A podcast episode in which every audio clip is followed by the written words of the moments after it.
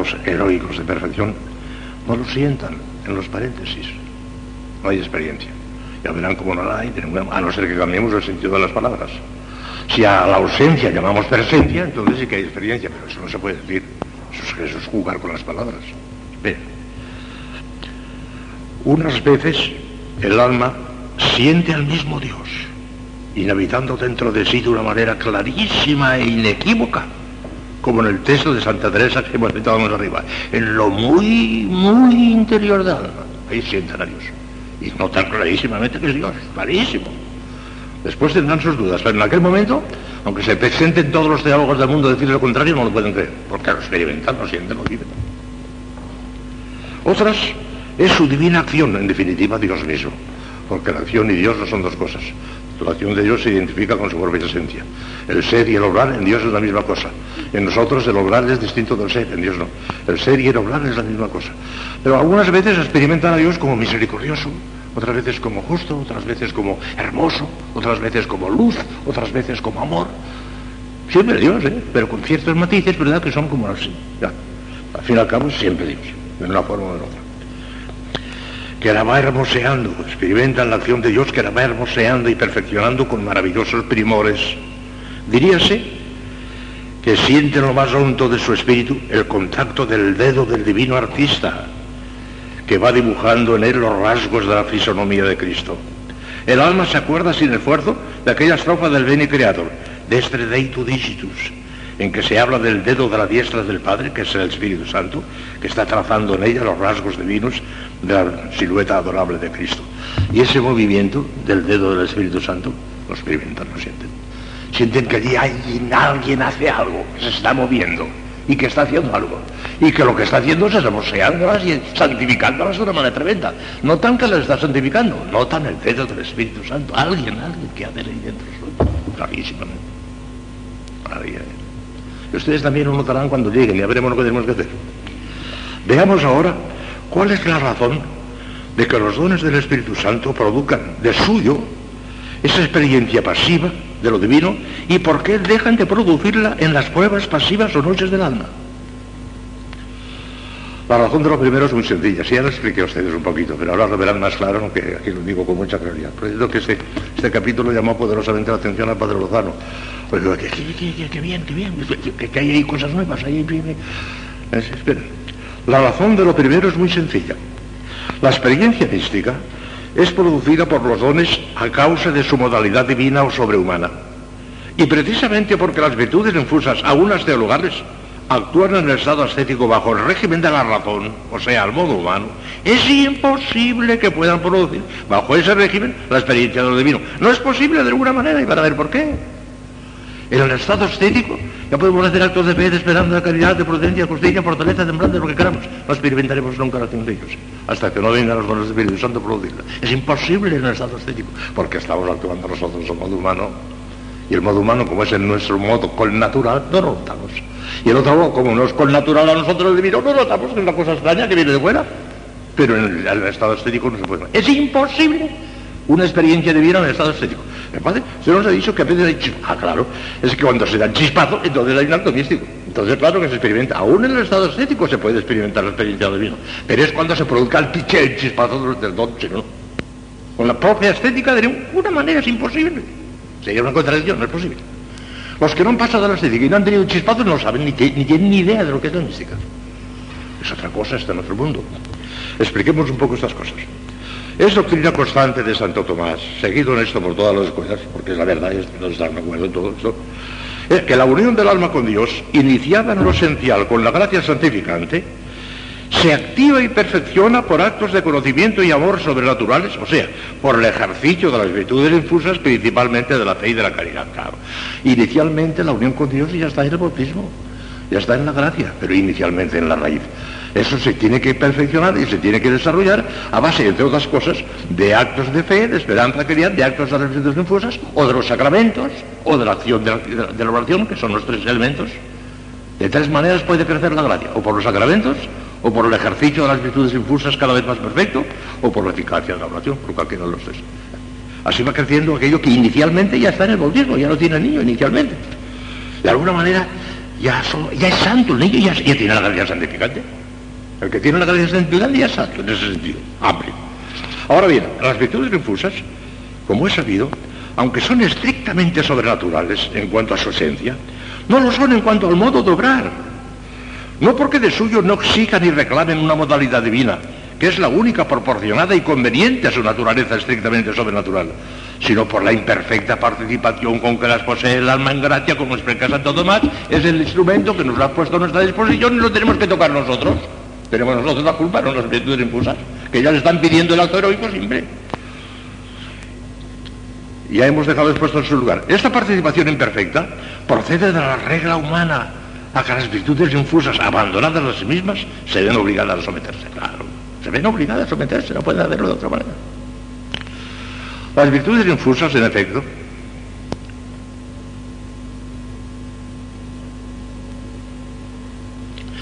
abandonadas a sí mismas, o sea, desligadas de la influencia de los dones, se ven obligadas a actuar al modo humano, siguiendo la regla de la relación, que es quien las gobierna y maneja, aunque siempre, desde luego, bajo la influencia de una gracia actual que Dios a nadie niega. Y eso explica usted eso. Esa gracia actual para poner en marcha las virtudes al modo ascético la tenemos siempre a nuestra disposición como el aire para respirar. Eso no falta nunca, nunca, nunca. Ahora mismo podemos cerrar los ojos o sin cerrarlos y decir, Dios mío, creo en ti, espero en ti, te amo. Acabo de hacer un acto de fe, de esperanza y de caridad. Y no lo podría hacer de una manera sobrenatural, de una manera meritoria, si Dios no hubiera mandado una gracia que, nos la da siempre y Eso está en nuestra mano. Manejarla de nuestra mano está siempre en nuestra mano.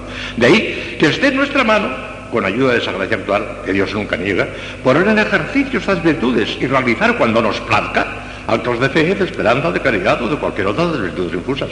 Estos actos, aunque sobrenaturales o divinos en su esencia, se producen a nuestro modo con natural humano. Y por eso no nos dan ni nos pueden dar de ninguna manera una experiencia divina. No es posible, es contradictorio. Es, lo humano no es divino, se acabó, no hay más que hablar. El alma no tiene más que no tiene más conciencia de esos actos que los que resultan de la reflexión y el discurso después de realizadas o la simple advertencia dándose cuenta en el momento que lo está haciendo. Y me estoy dando cuenta que estoy haciendo un acto de fe, de esperanza, de caridad, pero nada más, me estoy dando cuenta, pero nada más, experiencia no es que me doy cuenta. Una, conciencia psicológica normal, natural, eso sí, claro, lo tenemos, pero nada más. Experiencia de lo divino imposible. La experiencia mística escapa en absoluto a sus posibilidades. En la estética no hay experiencia mística, no puede haberla. Más que cuando viene el chispazo, que entonces es mística. Muy otra es la naturaleza o funcionamiento de los dones. Escuchen. Como ya vimos al estudiarlos en sí mismos, el año pasado ya les hablé un poco de esto y algunas otras veces les habla un poquito, los dones son sobrenaturales, no solo en cuanto a la esencia, sino también en cuanto al modo.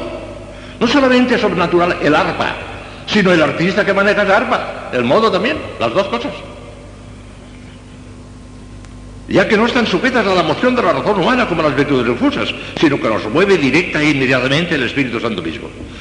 Y si en cuanto a su esencia son inferiores a las virtudes teologales, aunque son superiores aún en este sentido a las virtudes morales, los dones del Espíritu Santo en su esencia son inferiores a las virtudes teologales. La fe, la esperanza y la caridad están por encima de los dones. En sí mismas están por encima de los dones. ¿Por qué? Porque la fe, la esperanza y la caridad son virtudes teologales tienen por objeto directo e inmediato al mismo Dios. Y los dones del Espíritu Santo tienen por objeto perfeccionar las virtudes morales, pero no tienen directamente a Dios, de manera que son como instrumentos de las virtudes teologales, instrumentos de las virtudes teologales, luego inferiores. En cambio, son superiores, aún en este sentido, a las virtudes morales, porque esas no tienen a Dios por objeto directo, prudencia, justicia, fortaleza, templanza, eso no tiene a Dios por objeto. Y en este sentido, aún en este sentido, son superiores los dones a ellas. Pero son inferiores a las virtudes teologales.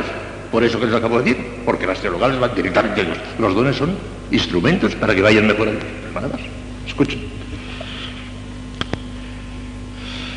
Y si en cuanto a su esencia son inferiores a las virtudes teologales, aunque son superiores aún en este sentido a las virtudes morales, lo acabo de explicar, en cuanto al modo de obrar son superiores a todas las virtudes, incluso las teologales ya que el modo propio y característico de los dones es el, único que cabe en ellos, el modo divino, es el, estrictamente sobrenatural o divino. En este sentido son superiores a los teologales también, porque el modo superior. ¿Visto? Ahora vean lo que pasa con ese modo superior. Ahora bien, este modo divino es un elemento completamente extraño a nuestra psicología humana. No es un modo con natural a nosotros. a nuestra manera de ser y de obrar, sino del todo distinto y trascendente. Y por eso, al producirse un acto de los dones, el alma percibe ese elemento extraño como algo del todo ajeno a ella. Esto es como algo que ella no ha producido por sí misma, ni tiene facultad de retenerlo un segundo más de lo que quiera la gente misterioso que lo está produciendo.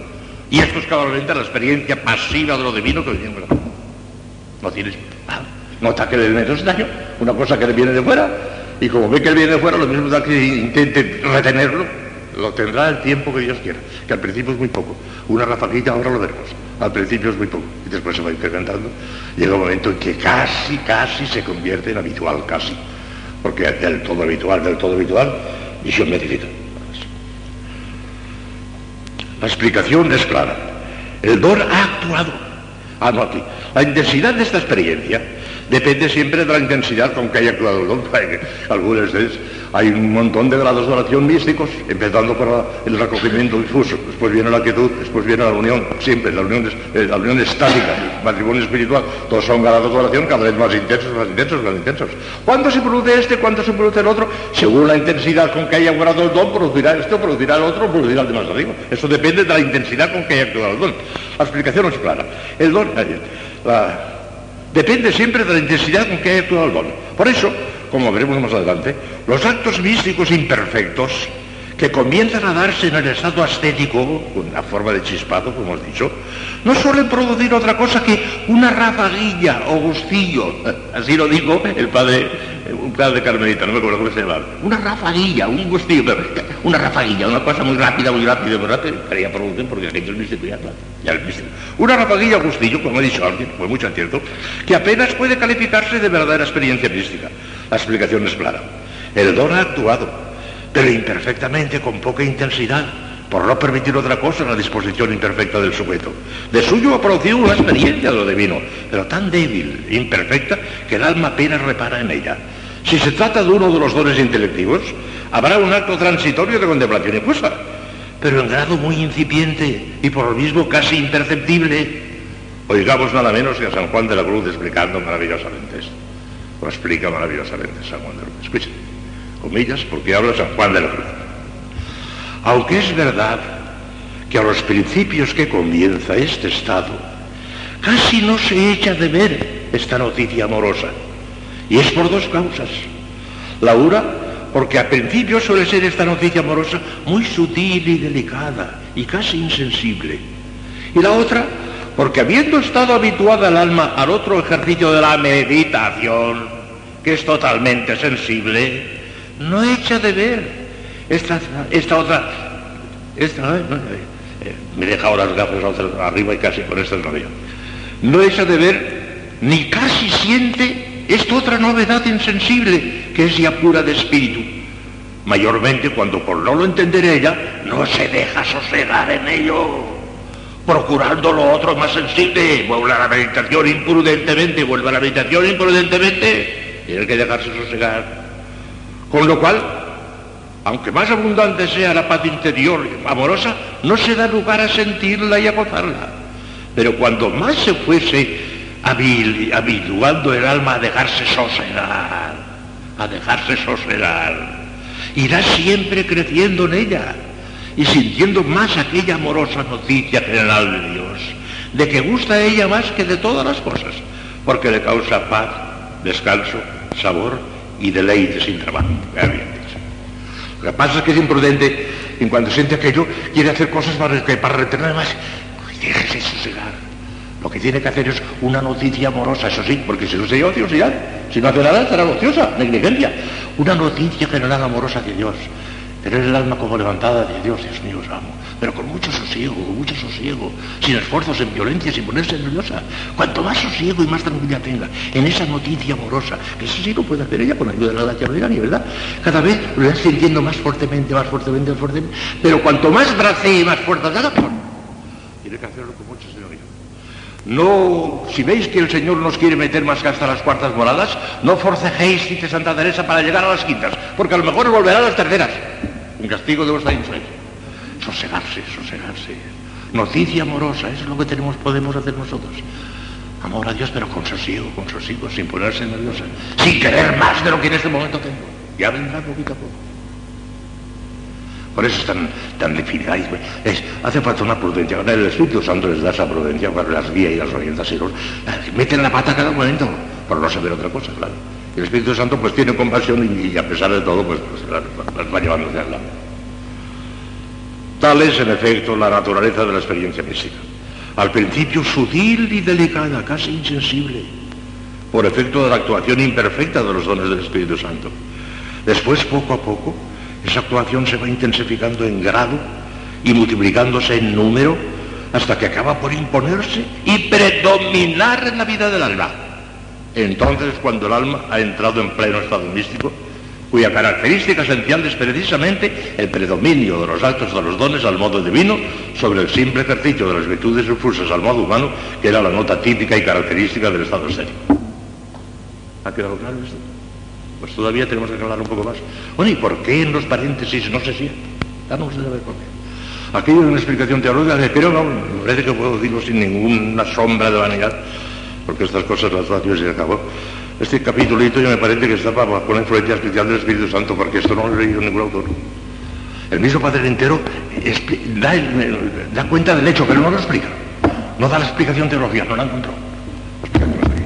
Por eso Padre Lozano cuando leyó esto, aquí está la explicación. Escucha. De suyo, pues, los dones del Espíritu Santo, si no hay ninguna razón en contra por parte de Dios o de las disposiciones del alma, tienden a producir una experiencia de lo divino en virtud de esa su modalidad divina extraña a nuestra psicología humana. Si no hay ningún obstáculo por parte de Dios del alma, pero es que puede haber respeto. Pero cabe excepciones, tanto por parte de la moción divina, por parte de Dios, como de las disposiciones del alma.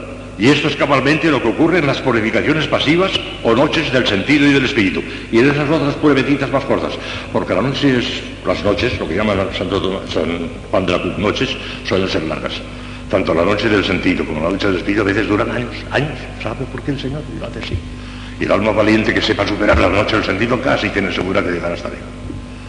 Pero donde se quedan la inmensa mayoría de las almas. El 99% dice un místico, Padre Godínez, se quedan en la noche del sentido no, no saben pasar esa barrera. Pero si, si, hicieran lo que tienen que hacer, un poquito les diremos lo que tienen que hacer, si saltan esa barrera, quedarán hasta alguna. Porque es señal que lo quiere Dios, que lleguen hasta arriba, si no, la mayoría de la gente se queda ahí, no pasa. Lástima. Escucha. Pero caben excepciones, tanto por parte de la moción divina, que es Dios, como de las cuestiones del alma. Y esto es cabalmente lo que ocurre en las purificaciones pasivas o noches del sentido y del espíritu. La moción divina de los dones tiene por finalidad en estas noches, fíjense, purificar el alma de todos sus afectos sensibles en la noche del sentido e incluso de los deleites espirituales que produce la contemplación infusa en la del espíritu. Se impone, pues, un tipo de emoción que no solamente deje de proporcionarle la experiencia de Dios, siempre llena de suavidad y deleite. La experiencia de Dios es un deleite tremendo, es que se vuelven, pues, se quedan borrachos de Dios un deleite tremendo siempre, aún las primeras manifestaciones ya, sino que les da el sentimiento contrario, o sea, de ausencia y abandono de Dios, que le producirá un tormento de gran valor purificativo. En otros casos, el don se, en estos casos, el don se limita a producir su efecto esencial y primario, que es disponer el alma para el ejercicio sobrehumano de las virtudes. Eso siempre, aún en los paréntesis, producen su efecto primario, que es el efecto sobrehumano, eso aún no los parientes, eso sí. Pero, ay, no puedo ver, chicos, de las virtudes, dejando de producir su segundo efecto accidental y secundario, que es la experiencia de lo divino, por una lógica y natural exigencia de la purificación que Dios intenta hacer en el alma. El Espíritu Santo maneja los dones y hace lo que quiere. Y algunas veces hace que produce el acto, tanto una cosa como la otra, tanto el acto heroico como la, experiencia. Y otras veces nada más que el acto heroico, pero la experiencia no, porque no conviene, que está purificando. El Espíritu Santo sabe lo que hacer. Algunas veces quiere que el don actúe en los dos aspectos y otros que actúe nada más con un aspecto. Y por eso no se produce el otro, porque el Espíritu Santo no quiere. está. Porque no conviene que quiera, porque tiene que purificar al alma en aquel momento. Ya está. El Espíritu Santo es dueño de sus dones y puede hacer con ellos lo que quiera. Y unas veces los actúa en toda su plenitud, por decirlo así, produciendo sus dos efectos, el esencial, modalidad divina o sobrehumana, virtudes heroicas, y el accidental, que es la experiencia de lo divino.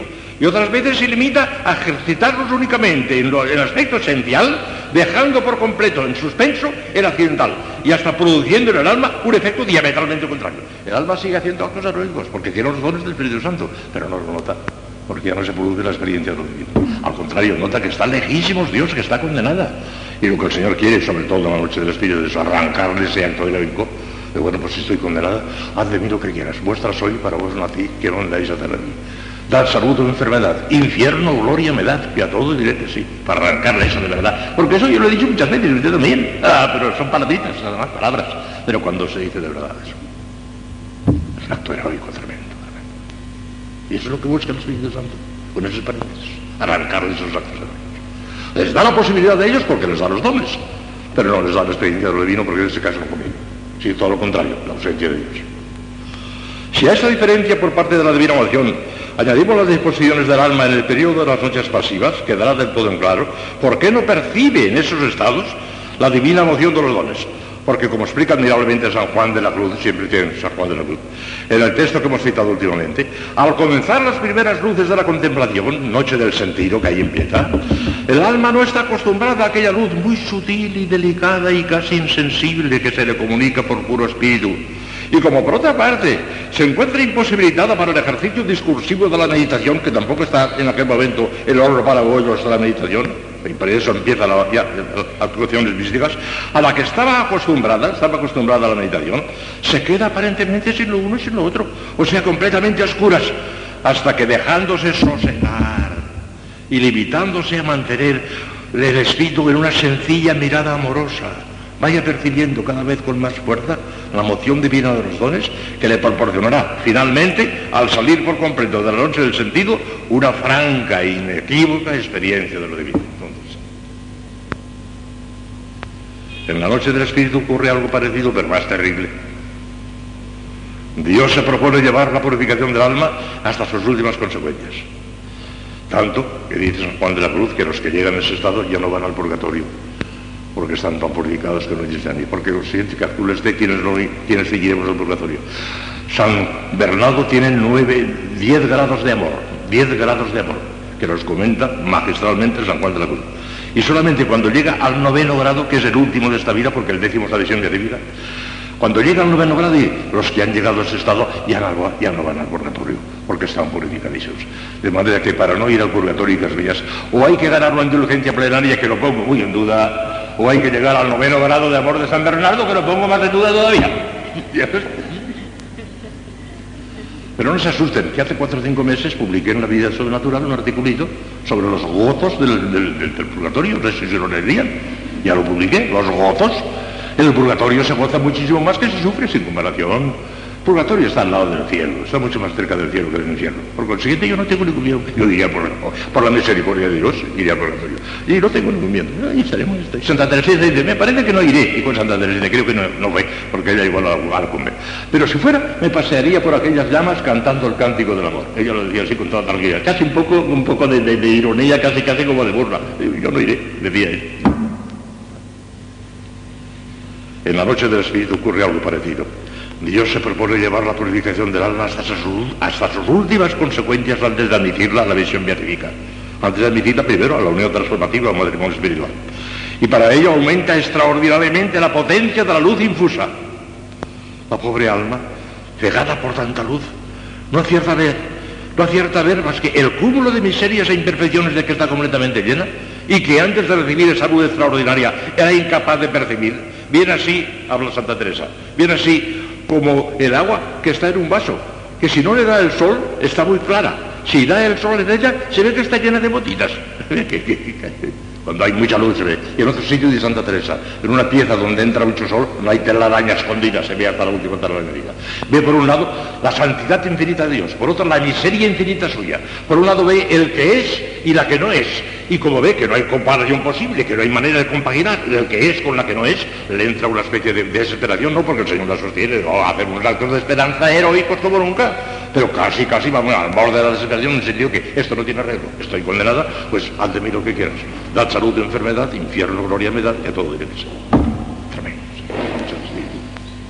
es una participación, algo, algo parecido a la noche, a la, a la pena de daño del infierno, pero con una diferencia terrible, que la pena de daño del infierno va acompañada de una desesperación espantosa, y estas almas no tienen desesperación, sino al contrario, una esperanza heroica como nunca, porque esperan contra toda esperanza.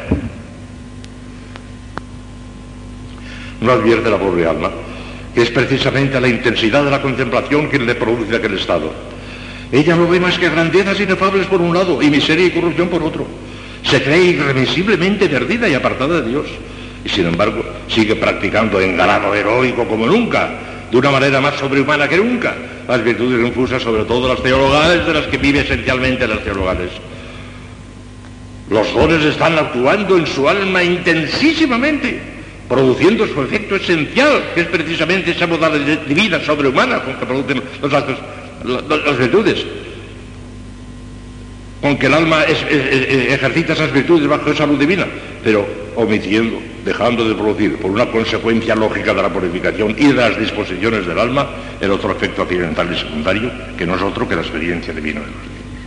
Esto es La explicación teológica es esta. Hemos terminado faltan unas cuestiones complementarias que ustedes mismas las sacarán por lógica, ya verán, mañana o pasado, sacarán por lógica porque, como decía don Baldonero el primer día, aquí el problema está en saber qué es mística. Una saber que se sabe uno ya qué es mística, todo lo demás son consecuencias. De suyo pues, termino ya en parrafito y el ya, de suyo pues los dones del Espíritu Santo tienden a producir, si no hay nada que lo impida por parte de Dios o del alma, una experiencia pasiva de lo divino, que es su efecto accidental o secundario. Pero puede haber, por alguna de esas dos partes, o por ambas partes, razones o obstáculos que le impidan ese efecto occidental, manteniendo intacto su efecto primario y esencial, es la modalidad divina o sobrehumana, aunque por su medio se vive la vida cristiana. No tengan miedo porque si llegan a la noche del sentido o a la noche del espíritu, Dios les, tendrá de su mano y, si quiere llevarlas hasta arriba ya vencerá todas las dificultades. Y esa imprudencia con que se empieza, con que quieren moverse, que quieren hacerlo por su cuenta, quietate, quieta, quieta, sosiégate. Y cuando se vayan sosegando y tranquilizando, esa cosa tan sutil y tan delicada que es al principio, se irá intensificando, intensificando y casi sin darse cuenta. La transición se hace de una manera insensible, casi sin darse cuenta. No piensen ustedes que hoy todo astérico, mañana todo místico. Es una transición insensible, poquito a poco se va llevando. ¿Hasta dónde? Hasta el grado de nuestra predestinación, que eso lo sabe Dios. Pero por 35 veces les digo que como no sabemos cuál es, hemos de aspirar a la séptima, porque a lo mejor es la séptima y no nos quedemos a mitad del camino, porque puede ser que sea la séptima, y si no es, pues ya, se verá. Pero cuando lleguemos al tope de nuestra predestinación, se acabó. Ahí no Porque no es voluntad de Dios, porque la voluntad de Dios es que lleguemos ahí, pero no es Lo que pasa es que muchas veces no le dejamos llegar ni a la voluntad de Dios antecedente, que es la verdadera voluntad de Dios, sino que nos quedamos con la consiguiente. Porque si tú le dejas, te llevarás hasta el antecedente, pero como no le vas te quedarás en la consiguiente por tu culpa, y el Señor permitirá eso, se resignará, hablando humano, se resignará a que hayas llegado a su voluntad consiguiente, que es la única que le has permitido, pero no le has permitido llegar hasta la voluntad antecedente que te hubiera hecho una gran santa. Ya está. Por eso todo se reduce a la fidelidad a la gracia y la fidelidad a la gracia no se obtiene más que por vía de oración y por vía de humildad. Oración y humildad, oración y humildad, No hagan caso, no crean al que les diga otra cosa. No hay manera de santificarse más que a base de oración humildad. Oración, para pedir la fidelidad a la gracia. Y humildad porque sin esa humildad no te la la fidelidad a la gracia. Ni dones, ni, ni música celestiales, nada, no vale nada. Oración y humildad. Es, el mensaje de Santa Teresa. Santa Teresa no sabía decir otra cosa, más que oración y vida Y mira dónde llegó. Vamos a hacerle gracias a Dios. Hagamos y gracias a poder Deus, pero no veces en esto escribís rey en secula seculorum.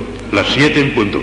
Veni, Santo Spiritus, repletum cor fidelum, tui amoris in eis in marcende, emite spiritum tuum et era voluntur.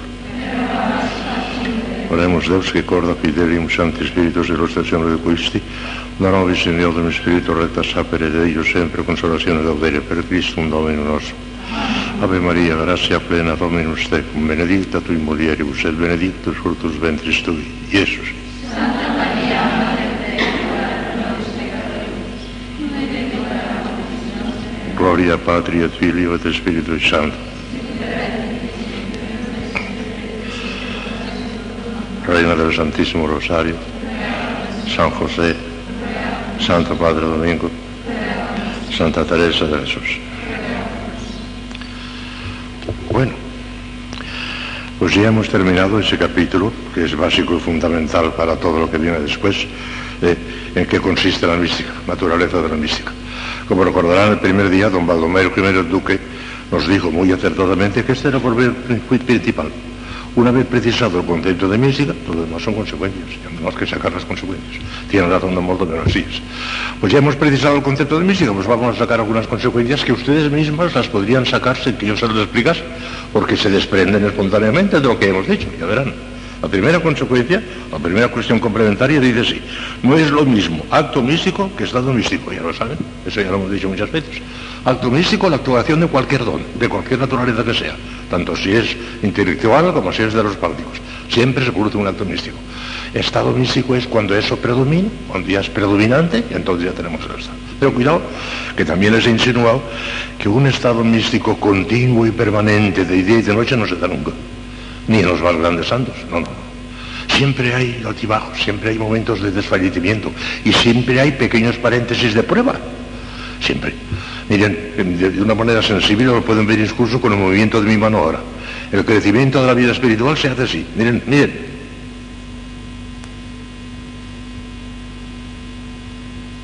Subiendo, subiendo, pero con sinuosa, de una manera sinuosa, con ciertos altibajos. Hasta los santos más grandes tienen algún altibajo Una línea continua, sin ningún altibajo, no se da ni se dará nunca. Sería sospechosa. Ahí hay mucha ilusión, ahí hay gato encerrado. No, no, no, no. Hasta los más grandes santos tienen momentos de fallecimiento, momentos de pequeñas crisis, momentos de pequeñas pruebas, y lo digamos cuando se trata de las dos enormes pruebas de la noche del sentido y de la noche del espíritu. Para que así es el estado místico. Con cierta simulación va subiendo, subiendo, subiendo hasta donde ellos quieran.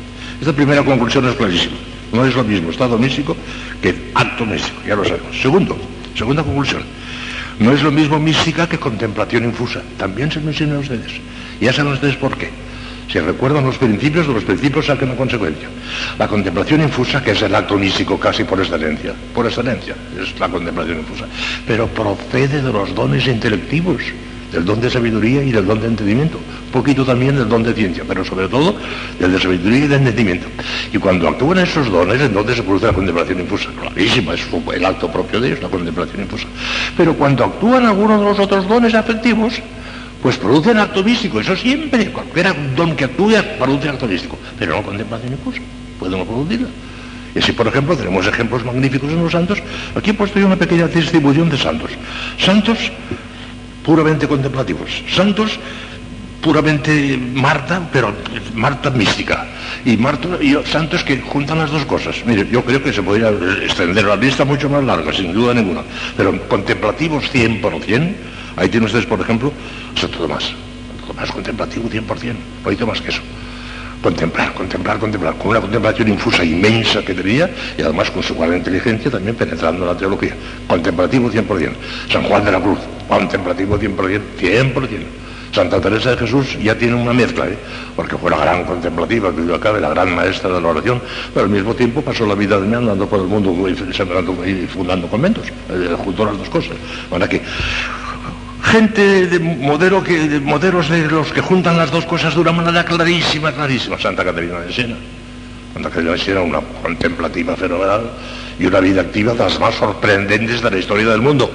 Santa Caterina de Siena, que llegó a al Papa y lo llevó a Roma, porque no habían podido conseguir todos los cardenales. Claro, O sea que las dos cosas, sí, ya está. Santo Domingo de Guzmán, las dos cosas de una manera tremenda. Aquellas noches enteras de oración, y después la actividad apostólica que desplegó en 49 años, parece que fue posible esto, pues, pues, pues, fue, tenía las dos cosas.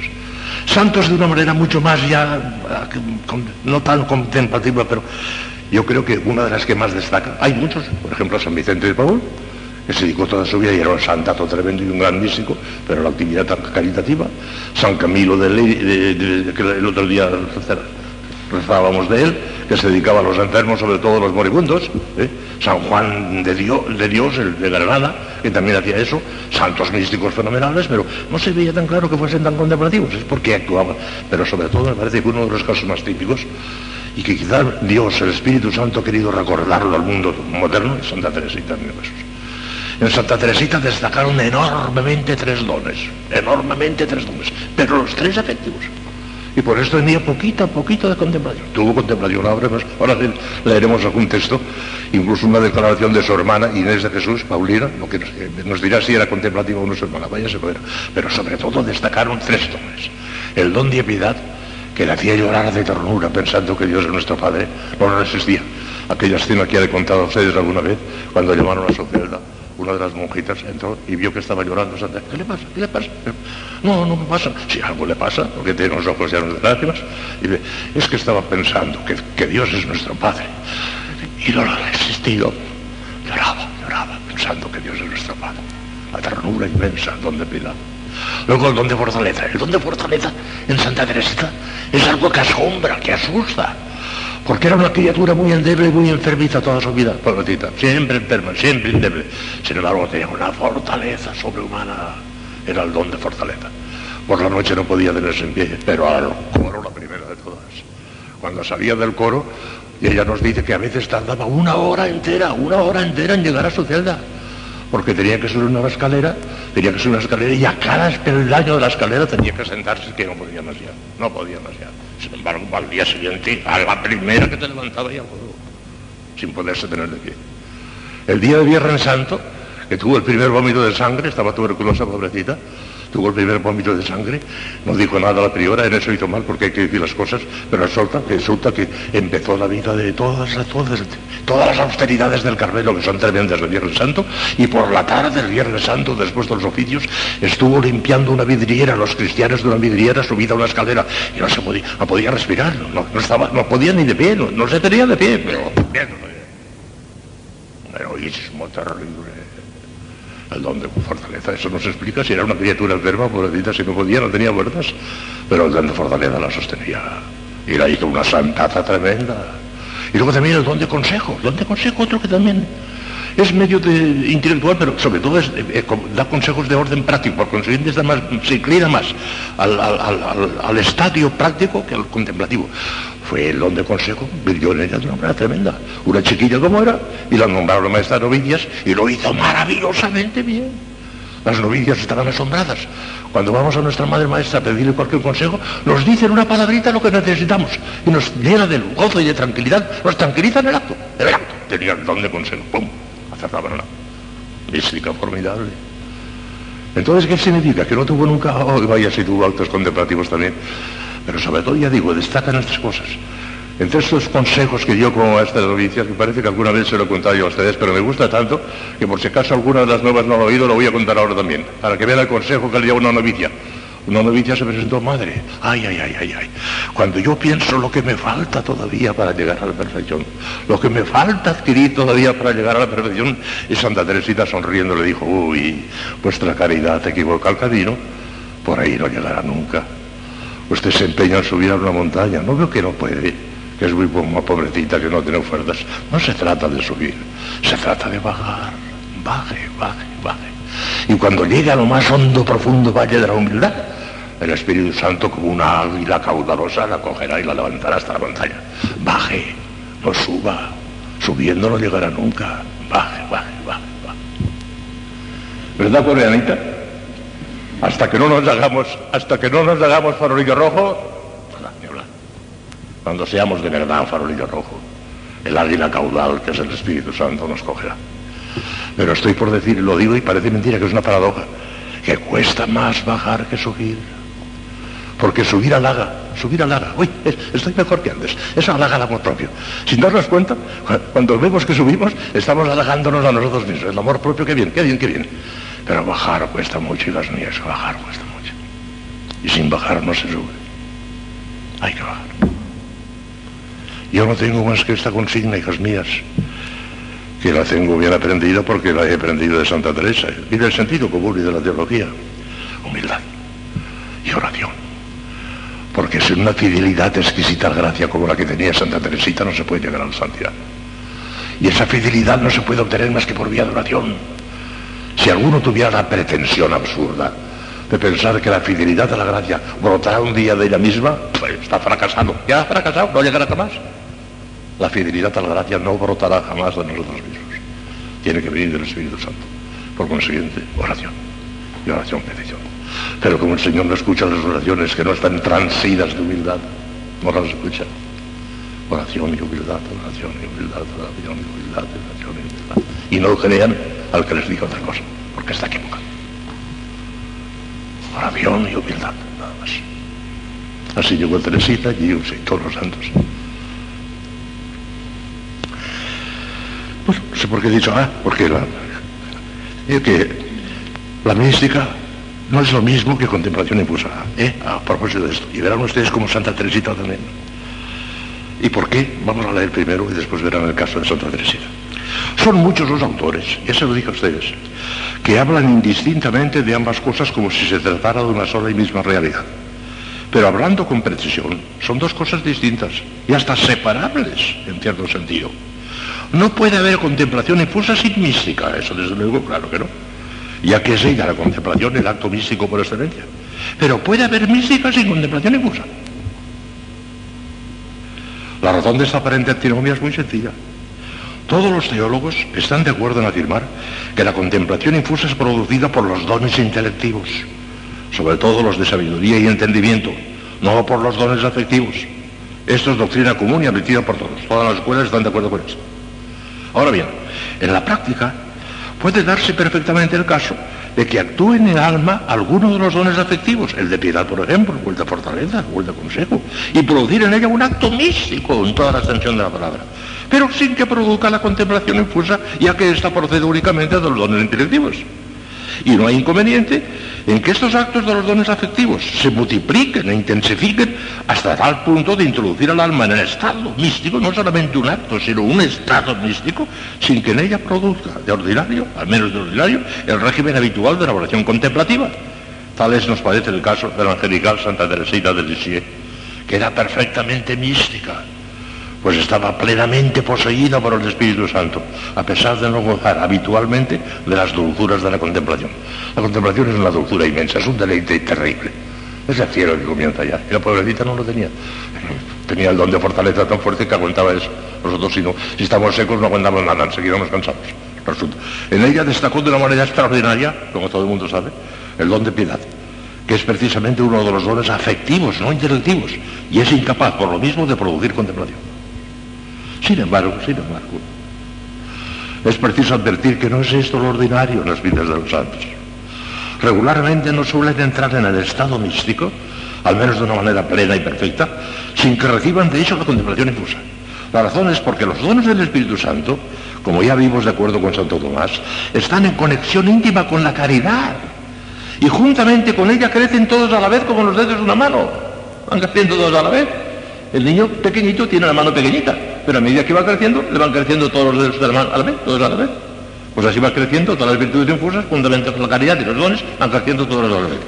Por consiguiente, aunque puede darse perfectamente en actos místicos, actos, actos místicos no contemplativos, por la actuación de algunos de los dones afectivos, es muy difícil y aún podríamos decir moralmente imposible que el alma entre en pleno estado místico sin que actúen alguna vez los dones intelectivos produciendo la contemplación infusa.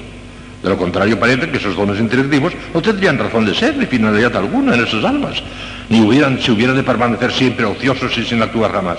Y así vemos como efectivamente, de hecho, en la práctica, aún en aquellos santos en los que han predominado claramente los dones efectivos, se ha producido con frecuencia la contemplación infusa. La misma Santa Teresita de Lisieux, para no salir del caso citado, confesó a su hermana mayor, Paulina, sobre Inés de Jesús, que había gozado varias veces de de quietud, segundo grado contemplativo infusa según Santa Teresa de Jesús, y que sabía por experiencia, por experiencia, lo que es el vuelo del espíritu, que es un fenómeno contemplativo elevadísimo, de orden extático, de éxtasis, como explican los insignes doctora mística. Vean las palabras de Sor Inés de Jesús, su hermana, la hermana de Santa Teresa, vean lo que dice. En esa, obra, en esa obra, novísima verba que le escribió ella. Me recordó, habla sobre Inés de Jesús, algunos de sus pasos de oración mental. Me recordó, habla sobre Inés de Jesús, algunos de sus pasos de oración mental las noches de verano, durante el silencio riguroso. Y me dijo haber comprendido por experiencia lo que es el vuelo del espíritu. Aún me habló de otra gracia singular recibida en la ermita de Santa Magdalena, en el huerto del monasterio, por julio de 1889, que fue seguida de muchos días de quietud. Y yo añado, nótese que en julio de 1869 se encontraba Santa Teresita todavía en el año de noviciado, era novia. Ya sabía lo que era el vuelo del espíritu. Y como no retrocedió, sino que avanzó. Lo que pasa es que ella misma dice en la historia de alma, muchas de las páginas de mi vida no se leerán jamás en la tierra. Dios sabe cosas que tuvo. Desde luego ya se le escapó por lo visto, pero lo dijo. Léanlo, léanlo, que lo dice ella. Haciendo el Vía Crucis en el coro, un día se sintió transverberada, que un dardo le atravesaba el corazón. Si hubiera durado un segundo más, me hubiera muerto, no hubiera resistido, dice ella. Fue transverberada como Santa Teresa de Jesús. Es que es una cosa muy seria, ¿eh? Teresita. A que parece que no era contemplativa para que vea que los dones siempre, siempre. Prevalecerán unos, prevalecerán otros, pero todos actúan, todos, alguna vez todos, todos, todos. No hay un santo que al menos uno, de los dones que no haya tenido nunca, no se Han prevalecido unos, han prevalecido otros, pero todos han, funcionado todos, porque crecen todos a la vez, como los dedos de una mano, y se Hermoso es esto, ¿eh? Damos otra conclusión. Mire, la conclusión. También ustedes la podrían resolver sin necesidad de explicación porque se desprende del concepto de mística que ya sabemos todos. La estética y la mística se compenetran mutuamente, de tal manera que no se da nunca puro estado estético o puro estado místico nunca. El asceta procede a veces místicamente, cuando viene chispado, como hemos dicho muchas veces. Y el místico a veces procede estéticamente, cuando el Señor las deja en su natural, como dice Santa.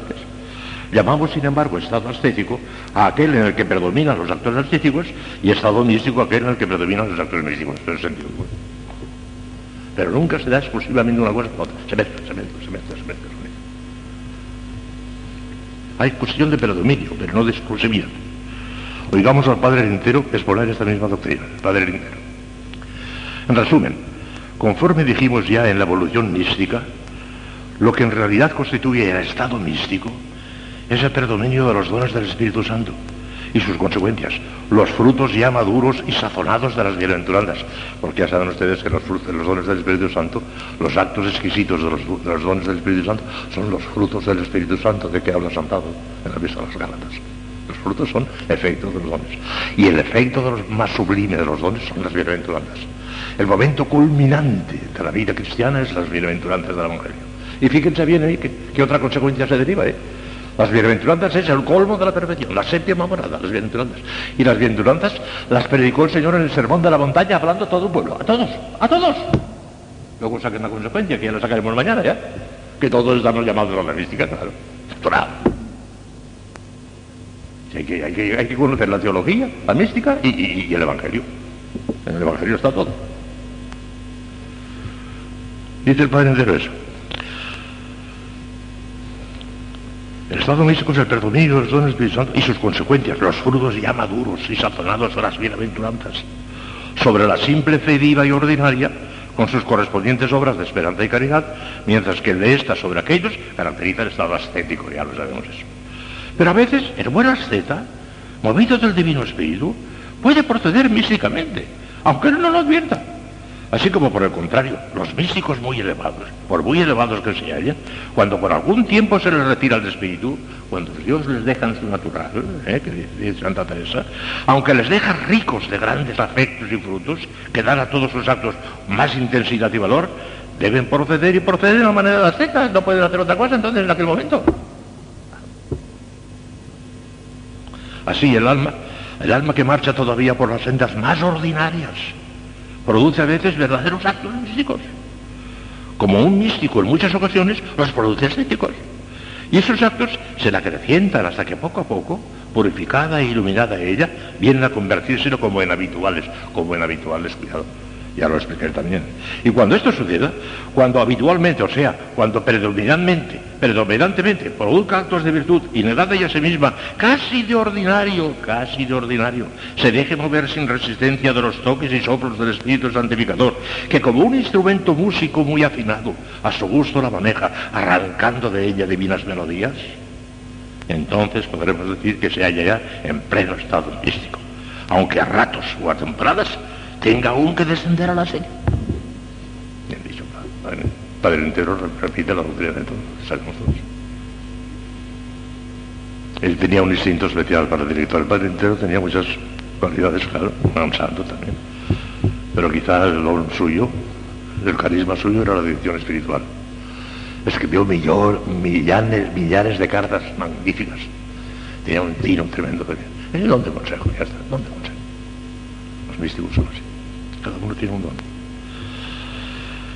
Y otra conclusión todavía, la cuarta y última de esta, de esta sección, la cuarta y última, dice así. La mística, también ustedes podrían sacarla por, su cuenta, la mística está tan lejos de ser una, una gracia anormal o extraordinaria, como las gracias gratis dadas, visiones, revelaciones, que por el contrario entra en pleno estado estético, como acabamos de decir. Y todos los cristianos, todos los cristianos, participan más o menos de ella, aun cuando se encuentren en los albores mismos de la vida espiritual. Todos. Esta consecuencia en realidad no es más que un corolario y confirmación del anterior. Si en el simple asceta se producen a veces actos místicos, y el místico más encumbrado tiene que descender a veces a los actos ascéticos, Síguese que entre la ascética y la mística no hay una barrera infranqueable para nadie, sino que una cosa viene detrás de la otra. Sino que el paso de la una a la otra se hace de una manera completamente normal e insensible, puesto que la mística no se diferencia de la ascética más que por el predominio de ciertos actos que ya empiezan a producirse, aunque sea raramente y con poca intensidad, en los comienzos mismos de la vida cristiana. Escuchemos de nuevo al Padre esto. Comillas, habla el Padre entero. Puesto que los dones, en mayor o menor grado, son infundidos según ya vivos con la misma gracia santificante en el bautismo ya, y crecen con la caridad, como los dedos de una mano, todos cuantos viven en esta, en gracia, pueden mediante ellos obrar a veces heroica y místicamente. Y así, aunque en estado muy remiso, en los mismos albores de la vida espiritual se inicia la mística. Y esta en realidad comprende en cierta manera todo el desarrollo de la vida cristiana y todo el camino de la perfección evangélica, por más que sus manifestaciones principalísimas, que son las que suelen llamar la atención y por lo mismo tomarse como típicas, se reserven casi todas para la vía unitiva, en la que el alma tiene ya como el hábito del heroísmo y de lo divino, y en la que ejercitándose con perfección en las más dificultosas prácticas de la virtud, ya claramente obra suprahumanum modum, de una manera sobrehumana, los soles. Está al alcance de todos, ya veremos cómo. Y lo que nos falta todavía estos días que vienen será muy consolador porque nos pone al alcance de todos la posibilidad de que lleguemos a estar aquí, todos. Tenemos la gracia, tenemos los dones, estamos en gracia. Pues tenemos los elementos de la mística, los tenemos en nuestro interior ya, ahí está. ¿Qué hay que hacer para que se... Y veremos un poquito lo que podemos hacer, pero que los tenemos todos los elementos, ya los tenemos. Esta doctrina, digo yo, llena de luz y de armonía, devuelve a la vida cristiana toda la grandeza y sublimidad que admiramos en la época de la iglesia primitiva, donde el espíritu cristiano alcanzó indudablemente su máximo florecimiento y esplendor. En la época de los apóstoles y de los primeros siglos del cristianismo, lo sobrenatural, entendido en el sentido más impresionante como sinónimo de heroico o sobrehumano, era la atmósfera normal que se respiraba en la iglesia de Jesucristo. Era normal, el heroísmo. Fue después, cuando se fueron introduciendo complicaciones y divisiones en lo que de suyo era fácil y sencillo. Se alteraron y complicaron los caminos del Señor y empezaron a escasear los santos. Desde el punto de vista de la doctrina ascético-mística, la época de mayor confusión y desbarajuste comienza en los primeros siglos del siglo XVII y se extiende casi hasta principios de nuestro siglo XX. Ya les explico a ustedes por qué. Que el buen hombre, con toda su buena intención, Padre Tomás de Jesús, Carmelita Descalzo, publicó un libro de contemplación adquisita, interpretando a Santa Teresa de San Juan de la Cruz, totalmente al revés de lo que piensa Santa Teresa de San Juan de la Cruz. Porque nos presentó que la vida espiritual estaba dividida en dos facetas, en dos caminos distintos. ¿Qué facetas? Dos caminos distintos. Un camino estético, por el cual deberían de ir todas las gentes, el 99% de las gentes, y un camino místico reservado para un grupito de aristócratas de la en contra de Santa Teresa de la Santa Teresa no tiene más que un camino de perfección y no tiene más que siete moradas, las tres primeras estéticas y las otras cuatro místicas, no tiene más que eso, un solo camino. Pero tenía el Padre Tomás de Jesús un pestillo tan grande que, se apoderó de todos.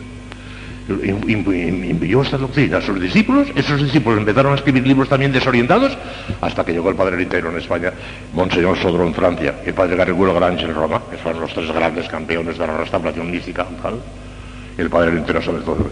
Y claro, el padre Lintero soltó una expresión fuerte, que se armó un fisco tremendo, ya lo saben de los que han estudiado eso, porque digo, son la escuela pseudo-teresiana. Les llamó pseudo-teresianos, claro, eso los llamó, además se irritaron terriblemente, y son, eran pseudo-teresianos porque iban en contra de Santa Teresa sin darse cuenta. Y el padre entero no puedo pasar por eso, son pseudo-teresianos, Santa Teresa no dice eso de ninguna manera. Y se un cisco tremendo en la revista, unos quesitos que no era. Desde luego al padre entero le insultaron de una manera terribilísima. Él también se escapó un poquito porque esa palabra es un poco fuerte. Pseudo-teresianos, falsos teresianos, a los carmelitas. ¡Ah! Es como si nosotros dijéramos a los dominicos que son falsos tomistas. ¿Cómo se pondrían? Ellos que conocen este... No, reaccionaron un poco fuerte. Pero claro, el padre entero no se puede comparar las notas del padre entero con las de ellos. De ellos eran una cosa terrible. Y el padre entero después tenía remordimiento. Y cuando se moría lo dijo, en la próxima edición quitad esas notas. Hay unas notas en un libro del padre entero que se llama La verdadera mística tradicional, en que hay unas notas que las mandó quitar y el padre Bandera y el padre Arturo, y en la última edición y el santo. Porque lo mandó el padre entero. No, Pero tenía razón el padre entero. Claro que hubo ahí un poco de pasión por parte de los dos, pero la razón la tenía él, porque restauró la verdadera mística de No hay más que un solo camino, que empieza por la estética y acaba por la mística, según Santa Teresa y San Juan de la Cruz. Y mañana, mañana precisamente, cuando lleguemos a ese, insistiremos en eso y veremos cómo San Juan de la Cruz y Santa Teresa dicen lo que dice el Padre y esa otra escuela era la escuela segunda teresiana. Y todavía el padre Entero todavía dijo algunas cosas, pero el padre Ignacio Benítez Regalo con la carta abierta sobre la contemplación adquirida del padre, del padre Ignacio Menéndez Rigada, les puso de vuelta y media, pero además lo demostró, claro. E Ignacio era más teólogo que Arintero. Arintero era más místico que Ignacio, pero Ignacio era más teólogo y teológicamente les hizo polvo, les hizo polvo. Pero hoy en día se ha impuesto de tal manera ya la verdadera doctrina, a base sobre todo de Arintero en España, de Sodro en Francia y Garibuna Branche en Italia, que ya ni los mismos carmelitas. ya, ya, ya, no ya lo han visto, ya lo han visto. Desde el punto de vista de la doctrina de este digo yo, la época de mayor confusión y desbarajuste comienza en los principios años del siglo XVII, Tomás de Jesús, y se extiende hasta casi los principios de nuestro siglo XX, en los que comenzó la reacción en torno a los grandes principios de la verdad mística tradicional. Hoy en día, la verdad se ha abierto paso de tal manera que son ya poquísimos los autores espirituales de alguna autoridad y representación que se empeñan todavía en presentar la mística como un fenómeno del todo anormal y extraordinario, reservado para una providencia, por una providencia arcana de Dios para un pequeño grupo de aristócratas del espíritu. La inmensa mayoría de los autores afirma, por el contrario, la inmensa mayoría de todas las escuelas. Lo vimos el otro día cuando recorrimos benedictinos, carmelitas, incluso carmelitas, el Congreso Teresiano de Madrid, ya lo reconocen todos. La inmensa mayoría de los autores afirma, por el contrario, que entre la estética y la mística no hay una barrera infranqueable para nadie. No son dos caminos independientes que conduzcan cada uno a su manera hasta la cumbre de la perfección cristiana, sino únicamente dos etapas de un solo camino de perfección que todos deben recorrer por grados cada vez más intensos hasta llegar a la santidad. La mística comienza, en cierto modo, en los comienzos de la vida cristiana, ya que en lo que tiene de esencial coincide con la simple actuación de los dones del Espíritu Santo que todos los cristianos hemos recibido en el bautismo y permanecen habitualmente en todas las almas. ¿De acuerdo? Las siete menos un minuto. Continuaremos. Mañana por la mañana yo les diré la misa de ocho y aunque sea para ustedes nada más porque no habrá gente supongo yo, pero seguiré comentando los misterios del rosario mañana en la misa. Hagimos tibi gracias omnipotens Deus per la vista de vive reina en secula seculorum. Bueno. Beni Sancte Spiritu replitu quam corda fidelium et tui amoris in eis in marcente, emite Spiritum tuum et piravuntur. Amen Deus che corda fidelium Sancte Spiritus illustratione de Christi, da nobis in Iovem Spiritu recta sapere, Deo sempre consolazione gaudere per Christum Dominum nostrum. Ave Maria, gratia plena, Dominus tecum, benedicta tui mulieribus, et benedictus fructus ventris tui, Iesus.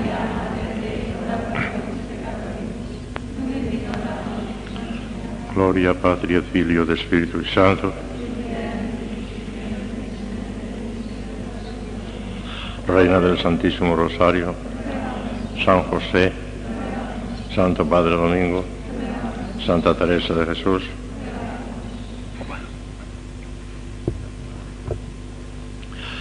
Pues vamos a continuar. Ya solo nos quedan dos lecciones sobre esto de la mística en general, hoy y mañana, y después pasaremos a darle un vistazo general a las moradas de Santa Teresa, para que se tomen el pulso y vayan viendo poco más o menos por dónde andan, pero con cuidado, que hay que tomarse el púlpito hacia abajo, no hacia arriba. Vamos a ver. Hoy vamos a examinar las relaciones entre la perfección y la mística, que son consecuencias también de lo que hemos estado explicando ya pero para quedar ya bien remachado el clavo, pues vamos a insistir. Al fin y al cabo es otro capitolito, pero insistiendo lo mismo. Tanto que al enunciar la proposición no haría falta ni explicarlo, ustedes mismas sabrían dar la solución, porque ya saben perfectamente bien lo que es la mística. Son consecuencias de lo que vamos a decir. Son tres las conclusiones que vamos a probar en este capítulo. Primero, la mística entra en el desarrollo normal de la gracia santificante. Ustedes sabrían explicarme esto perfectamente. Segunda conclusión la plena perfección cristiana se encuentra únicamente en la vida mística. Ya lo hemos indicado, pero ahora remacharemos un poquito más el. Y tercera conclusión, la más consoladora de estas. Todos estamos llamados, al menos remota y suficientemente, a la vida mística. Absolutamente todos. Ya verán por qué. También, si ustedes saben reflexionar, sabrán por qué. Vamos a la primera. La primera que acabo de decir, que es la mística entra en el desarrollo normal de la gracia santificante. Teniendo en cuenta los principios que hemos demostrado ya en las conclusiones anteriores, esta conclusión se impone con la misma evidencia palmaria. Basta recordar en qué forma recibimos la gracia santificante, que se entiende, qué se entiende por el desarrollo normal de la misma y en qué consiste la mística. Y esas tres cosas ya las sabemos. Como he sabido, la gracia santificante se nos da en forma de semilla. Al niño pequeñito se le da la gracia santificante en forma de semilla en el grado ínfimo. Porque como todos reciben la gracia cuando todavía no tienen conocimiento, ni se pueden preparar para ella, pues la reciben en el grado ínfimo. Pero ese grado ínfimo está por encima de toda la creación universal, de todo el cosmos. Porque todo el cosmos está en el cuarto plano y la gracia está en el sexto plano. Esos hijos de Dios. El salto que dan es enorme. Por eso cuando yo predico suelo decir, el día más grande de vuestra vida es el día del bautismo. El día en que diste el salto al infinito fue el día del bautismo. El Papa es muy, mucho más grande por cristiano que por Papa, sin comparación. La distancia entre uno que no está bautizado y un bautizado es incomparablemente más grande que la que hay entre este niño bautizado y el Papa. Lo del Papa ya es una cosa secundaria, viene después. El salto al infinito lo damos con la gracia santificante, en forma de semilla. Ahora bien, cuando nosotros plantamos en un jardín, también eso lo he explicado a ustedes muchas veces, una semilla no es para que esté enterrada en la tierra, sino para que crezca y se desarrolle y se vaya convirtiendo en un árbol y que dé flores primero y después frutos. Pues eso es la gracia. Tiene que crecer, tiene que desarrollarse y dando flores y frutos y ya está. Las flores y los frutos de las virtudes y de la santidad. Como he sabido, la gracia santificante se nos da en forma de semilla, de germen sobrenatural, que pide y exige por su misma naturaleza crecimiento y desarrollo. Esto es tan claro y evidente que es tesis indiscutida y unánime en las diferentes escuelas de espiritualidad cristiana. Si la gracia se nos infundiera en el alma ya perfectamente desarrollada, sería inútil y absurda la obligación que todos tenemos de tender a la perfección, porque ya estaría perfecta. De donde se seguiría que la estética y la mística, en cuanto a ciencias, no existirían ni tendrían razón de ser. Pero como se nos da en forma de germen, amigo, tiene que desarrollarse. Ahora bien, sabemos también, lo hemos visto muchas veces ya, ¿En qué consiste la mística? Es sencillamente en la actuación de los dones del Espíritu Santo al modo divino sobrehumano, que produce ordinariamente una experiencia de lo divino. También esto está universalmente admitido por todos. Y hay también perfecto acuerdo entre todas las escuelas acerca de lo que debe entenderse por desarrollo normal de la gracia santificante. Todo aquello que esté dentro de las exigencias de la gracia entra evidentemente en el desarrollo normal y ordinario de la gracia. Y todo lo que está fuera y al margen de las exigencias de la gracia será algo anormal y extraordinario el desarrollo de la gracia. Los carismas, las visiones, las revelaciones, los estigmas, todo eso está fuera del desarrollo normal de la gracia, está fuera. ¿eh? No lo exige la gracia. Y muchísimos santos no han tenido ninguna de esas cosas, porque son gracias gratuidades. Pero aquellas cosas que exige la gracia de por sí, esas tienen que tener todos los santos, a la fuerza necesariamente. Ahora bien, ¿quién puede negar que la simple actuación de los dones del Espíritu Santo está perfectamente dentro de las exigencias de la gracia? Si tenemos ya esos elementos en el alma, está dentro de las exigencias de la gracia, que actúen, que se pongan en marcha, que se pongan en movimiento, esto no se puede negar. ¿Quién nos hará decir que la simple actuación de un don del Espíritu Santo es un fenómeno normal y extraordinario en la vida de la gracia. ¿Valdría la pena tomar en serio eso y pararse a refutarlo? Está clarísimo. Entra en el desarrollo normal, la gracia santificante, la séptima morada. Entra en el desarrollo normal. No hay nada extraordinario en el sentido de extraordinario de milagroso. No, no, no. Entra en el desarrollo normal. Y si no se le pone obstáculo, acabará en la séptima morada. Su desarrollo normal es ese. De hecho, nadie niega hasta ahora, ¿no? nadie, nadie se ha atrevido a decir semejante barbaridad. Todas las escuelas de espiritualidad cristiana reconocen y proclaman que la simple actuación de un don del Espíritu Santo no puede catalogarse entre los fenómenos extraordinarios, como se catalogan, por ejemplo, las gracias gratificadas, sino que es algo perfectamente normal y ordinario en la vida de la gracia. Por consiguiente, o los dones no actúan, y entonces estamos fuera de la cuestión, o actúan forzosamente al modo divino y entonces estamos dentro de la cuestión y dentro de la mística. Porque esa actuación al modo divino producirá forzosamente un acto místico, en su misma definición, aunque pueda ser muy varia su intensidad y duración. En el estado ascético, ya lo hemos dicho también, los dones actúan raras veces, imperfectamente y con poca intensidad, por no permitir otra cosa la disposición imperfecta de las almas que en él se encuentran. El modo sobrehumano de los dones ciertamente se produce ya aún en ese chispado, ya se produce el modo sobrehumano, pero de una manera débil, imperfecta, latente, como gusta decir el padre que regula. Todo se reduce a que el alma, con ayuda de la gracia, claro, si no ya no podemos nada, con ayuda de la gracia vaya disponiéndose cada vez mejor para que los dones intensifiquen y multipliquen su actuación. No tienen que cambiar de especie, no necesitan ningún otro elemento sobreañadido a su naturaleza íntima. Basta simplemente que ese ejercicio latente e imperfecto en el estado ascético se intensifique y multiplique para que el alma entre insensiblemente y gradualmente en pleno estado místico, cuya característica esencial consiste precisamente en el simple predominio de la actuación de los dones del Espíritu Santo al modo divino sobre el simple ejercicio predominio de las virtudes infusas al modo humano, que es lo típico y característico de la estética. Esto no tiene vuelta de hoja. Está perfectamente demostrado. Vean lo que dice don Baldomero Jiménez Duque, en un prólogo precioso que yo se lo agradecí muchísimo. Está el prólogo aquí. Me pone un prólogo el padre Garrigulo Grange, don Baldomero Jiménez Duque, y el padre Albino, obispo de Córdoba. No sé cuál de los tres es mejor. Eh, don Baldomero, y el padre Garrigulo también, claro. Pero mire lo que dice don Baldomero, precisamente sobre este capítulo que estamos leyendo ahora, sobre este precisamente. Mire lo que dice don Baldomero en el prólogo. Está en el prólogo del libro, dice. La segunda parte aborda el estudio de los principios fundamentales, naturaleza y organismo de la vida sobrenatural y su desarrollo, terminando con el problema de la naturaleza de la mística y sus relaciones con la perfección, el capítulo que estamos terminando. Y mire lo que dice. Particularmente interesante es en esta parte el artículo dedicado a los dones del Espíritu Santo, exhaustivo y completo, en que se recoge cuanto de bueno se ha elaborado hasta ahora acerca de su teología. Los capítulos dedicados a la mística, revisten, como no podía ser por menos, un carácter polémico, pero lleno de serenidad y dignidad. Y la tesis sustentada, o sea, la de ver en la mística el término normal de la perfección cristiana, está en sustancia tan poderosamente demostrada que difícilmente se podrá nadie sustraer a su influencia con tal de que entiende por mística lo que el padre Rollo precisamente entiende por mística. No se puede discutir eso. Y tanto que no se puede discutir que los mismos carmelitas callado los que decían lo contrario. Porque esto no se puede discutir, esto está clarísimo. Como son teólogos no tienen que admitirlo. Y lo han admitido y han callado. Gracias al Padre entero, claro, el gran empujón y al Padre entero, claro. Esta explicación exigida por la naturaleza misma de las cosas nos parece que no tiene vuelta de hoja. Mientras no se nos demuestre que la simple actuación de los dones del Espíritu Santo es un fenómeno anormal y extraordinario en la vida de la gracia, y estamos bien seguros de que nadie lo podrá hacer jamás, descansaremos tranquilos en nuestra conclusión como en una fortaleza inexpugnable. Eso no hay quien lo eche más. Está clarísimo. Segunda conclusión.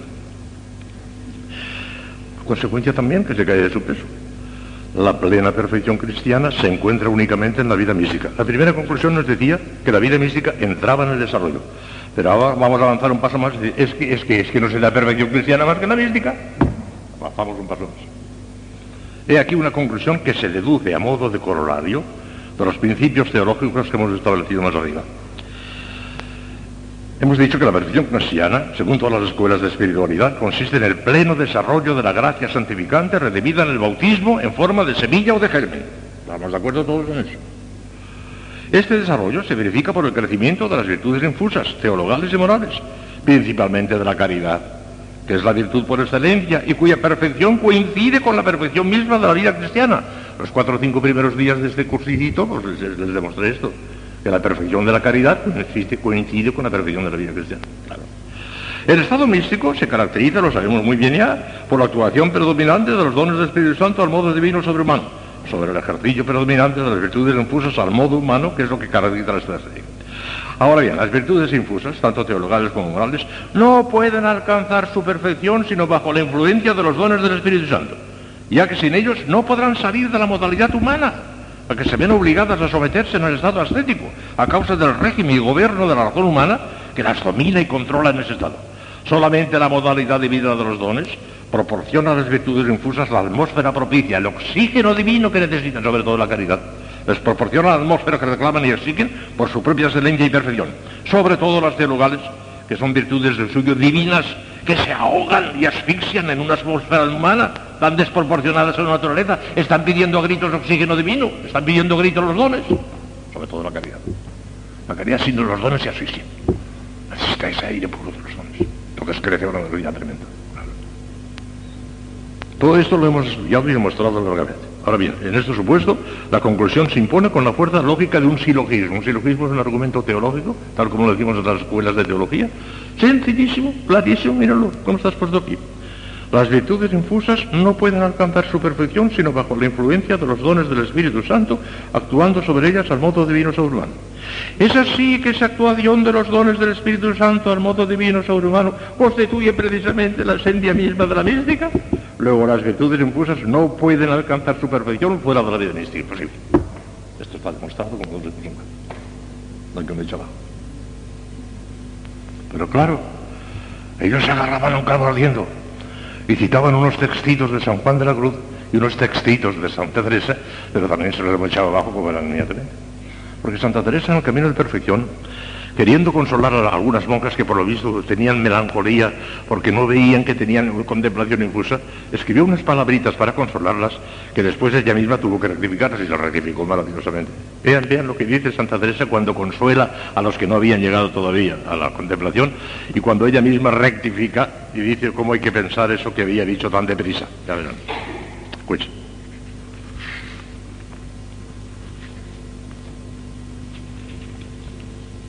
Y yo no Juan de la Cruz, después hablaremos de Santa Teresa, de los dos, porque a los dos se les citan unos textitos, y bueno, ahora como ya lo hemos demostrado teológicamente. Me importaría un bledo, fíjese bien, que San Juan de la Cruz y Santa Teresa dijeran otra cosa. Porque entre el místico experimental y el teólogo prevalece el teólogo. ¿eh? El teólogo se funda en la divina revelación. O no es teología o se funda en la palabra revelada por Dios. Todo esto está revelado por Dios, la gracia, todo eso está en la Sagrada Escritura y está en un magisterio infalible de la Iglesia. De manera que entre lo que diga un místico y lo que diga un teólogo, que sepa lo que sepa, que sepa lo que dice, prevalece el teólogo. Pero es que además no hay contradicción, verán ustedes como no hay contradicción, no hay contradicción. Los místicos experimentales tienen que decirlo de verdad, porque Dios no hay más que uno y la verdad no más que una y tienen que coincidir. Y aunque Santa Teresa escribió unas palabritas demasiado rápidas en el camino de perfección para tratar de consolar a las monjas que no habían llegado, después ella misma rectifica, se da cuenta, chica, aquello no está bien dicho. Y se rectifica ella misma, pues van a ver ahora.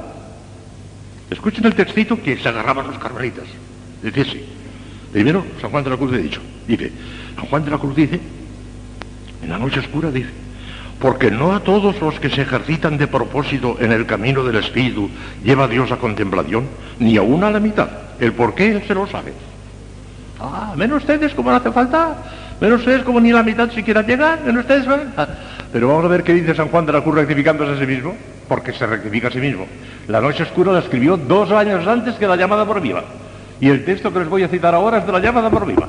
Manera que la última palabra del santo está después de la anterior, no antes. De manera la última palabra está siempre en lo último que ha escrito uno, y esta es su última palabra. Vamos a ver la última palabra de San Juan de la Cruz. La llamada por viva. Es canción tercera, canción tercera número 27. Dice, y aquí nos conviene notar la causa de que hay tan pocos que lleguen a un alto, tan alto estado de perfección de unión con Dios. En lo cual es de saber que no es porque Dios quiera que haya pocos de estos espíritus levantados, que antes querría que todos fuesen perfectos, sino que haya pocos vasos que sufran tan alta y subida obra. Ratificado. ¿Ven ustedes? Porque eh, Dios les prueba, ve que no, son falsos, que enseguida se cansan. Ni a una la mitad. estoy convencido que ni a una la mitad. Ni a una mitad. Es muy posible que ni a una mitad de ustedes lleguen a poco. Ah, pero no será porque yo no quiera llevarlas hasta la cumbre. Vaya si quiere. Pero es porque si encuentra debilidad, encuentra flaqueza, fuera. Esta, no vale. Fuera. La culpa nosotros. Oye, de la falla uno. ¿Usted cómo se rectificó el mismo? Vean Santa Teresa ahora. ¿Con qué caridad quiere consolar a las monjas que, ay, yo no he llegado todavía a la perfección? Las consuela, pero usted cómo rectifica enseguida. En el mismo camino de perfección, en el mismo, en el mismo libro que rectifica. No hace falta buscarle otro. Dice Santa Teresa, lo primero lo dice en el camino de perfección, capítulo 17, número 2. Dice esto. Así, habla con sus monjas. Así que no porque en esta casa todas traten de oración, han de ser todas contemplativas. Es imposible. Y será desconsolación, como trata de consolar, y será desconsolación para el que no lo sea, no entender esta verdad, que esto es cosa que lo da Dios.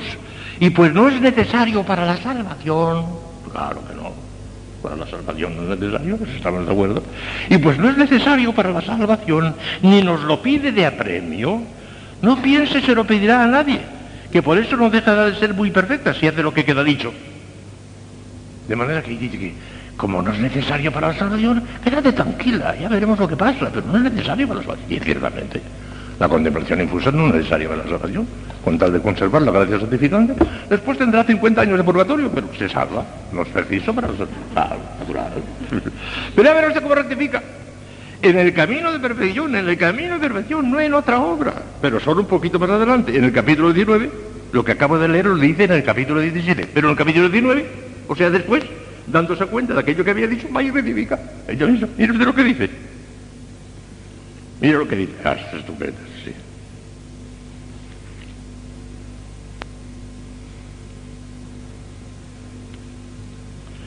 Parece que me contradigo en este capítulo pasado de lo que había dicho cuando trataba de consolar a los que no llegaban aquí. Mire cómo se da cuenta ella. Se da cuenta de que hay una especie de contradicción y va a rectificar. Y cuando una persona va a rectificar, entonces cuando pone los cinco sentidos, es cuando va a decir las cosas tal como las siente de verdad.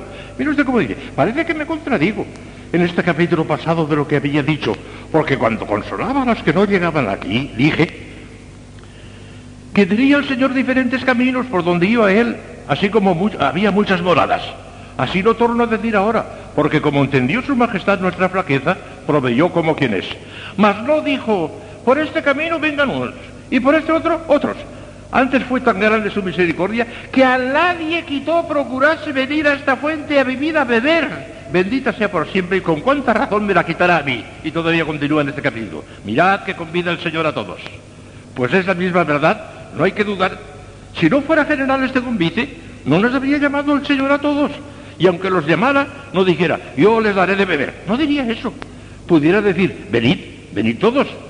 Y que en fin, no perderéis nada y a los que a mí me pareciere les daré de beber.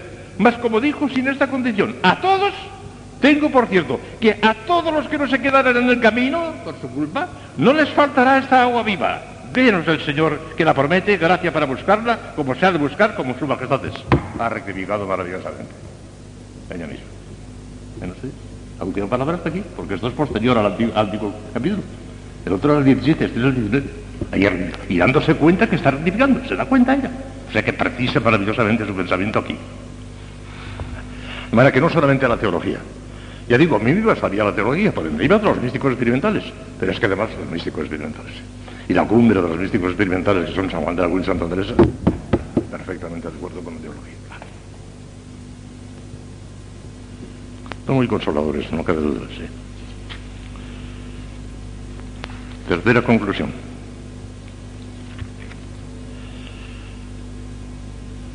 Ah, También aquí por otros textos clarísimos se ve en San Juan de la Cruz y Santa Teresa de Jesús. No sé cómo andabas de tiempo. ¿eh? Vean ustedes, por ejemplo, como San Juan de la Cruz, por otro capítulo, ve la necesidad imprescindible de la mística, por la necesidad imprescindible de las purificaciones pasivas, que son místicas. La noche del sentido, la noche del espíritu, sobre todo, son extraordinariamente místicas. Y sin estas purificaciones pasivas no hay santidad, lo dice San Juan de la Cruz, clarísimamente. Escuchen, San Juan de la Cruz. Porque por más que el principiante, fíjese bien, por más que el principiante en mortificar en sí se ejercite en todas estas sus acciones y pasiones, nunca del todo, ni con mucho, puede hasta que Dios lo hace en él pasivamente por medio de la purgación de la dicha noche. Aunque se empeñe, no lo logrará, hasta que venga Dios pasivamente y lo haga. Esa purificación que llega hasta el tuétano de los huesos, que llega hasta lo último y más profundo de nuestro egoísmo, con las luces naturales de la razón, manejadas por nosotros, no se llega jamás tiene que venir el Espíritu Santo, tiene que empujarnos pasivamente y entonces llega hasta el tuétano, entonces se hace ver la telaraña en una pieza donde haya mucho sol, aquella motita que se ve en el vaso cuando le da el sol, entonces cuando se desinó. Pero estas imperfecciones, continúa San Juan de la Cruz, tampoco, como de las demás, se puede el alma purificar cumplidamente hasta que Dios la ponga en la pasiva purgación de aquella noche oscura que luego diremos. Mas conviene al alma, en cuanto pudiere, procurar de su parte hacer por purgarse y perfeccionarse, porque merezca que Dios le ponga en aquella divina cura, donde sana el alma de todo lo que ella no alcanza a remediar. Porque por más que el alma se ayude, no puede ella activamente purificarse de manera que esté dispuesta en la menor parte para la divina unión de la perfección de amor, si Dios no toma la mano y la purga en aquel fuego oscuro para ella, como y de la manera que habemos de decir. Sin purificaciones pasivas no hay santidad, según se cuadra. Y esos son místicos. Ah, que está clarísimo que no solamente la teología, sino la mística experimental nos dice que sin mística no hay santidad. Como se ve, el pensamiento de San Juan de la Cruz es clarísimo para todo el que sepa leer. Además, que sabe leer. Santa Teresa, otro tanto hay que decir de la mística doctora Santa Teresa de Jesús. Siempre están de acuerdo con San Juan de la Cruz, de acuerdo los dos siempre.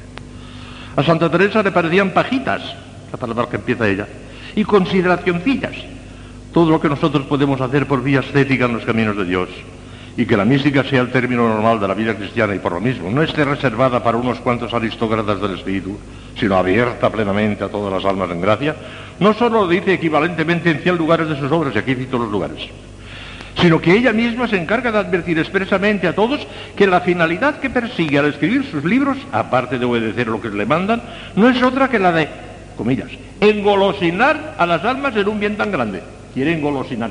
Y por eso dice esas cosas tan sublimes de la bestia, porque es que nos quiere engolosinar. Nos da a chupar un caramelito, mira, si eres fiel, este caramelito lo tendrás toda la vida y más todavía. Y nos da a chupar el caramelito, engolosinar las almas. Qué grande es Teresa, a mí me encanta la maravilla. En cuanto a ciertas contradicciones, ya las ha refutado. Las contradicciones ya las ha refutado.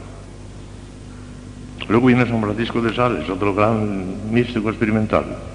En cuanto a San Francisco de Sales, véase la hermosa demostración hecha por el padre Lambal en su obra citada, donde el santo obispo de Ginebra nos dice con su lenguaje encantador que la oración se llama meditación hasta que produce la miel de la devoción. Después de esto se convierte en contemplación. La meditación es madre del amor, pero la contemplación es su hija la santa contemplación es el fin y el término al que tienden todos sus ejercicios y todos se reducen a ellos. Palabras entre comillas de San Francisco de Sales. Está demostrado. Teología y por principios experimentados.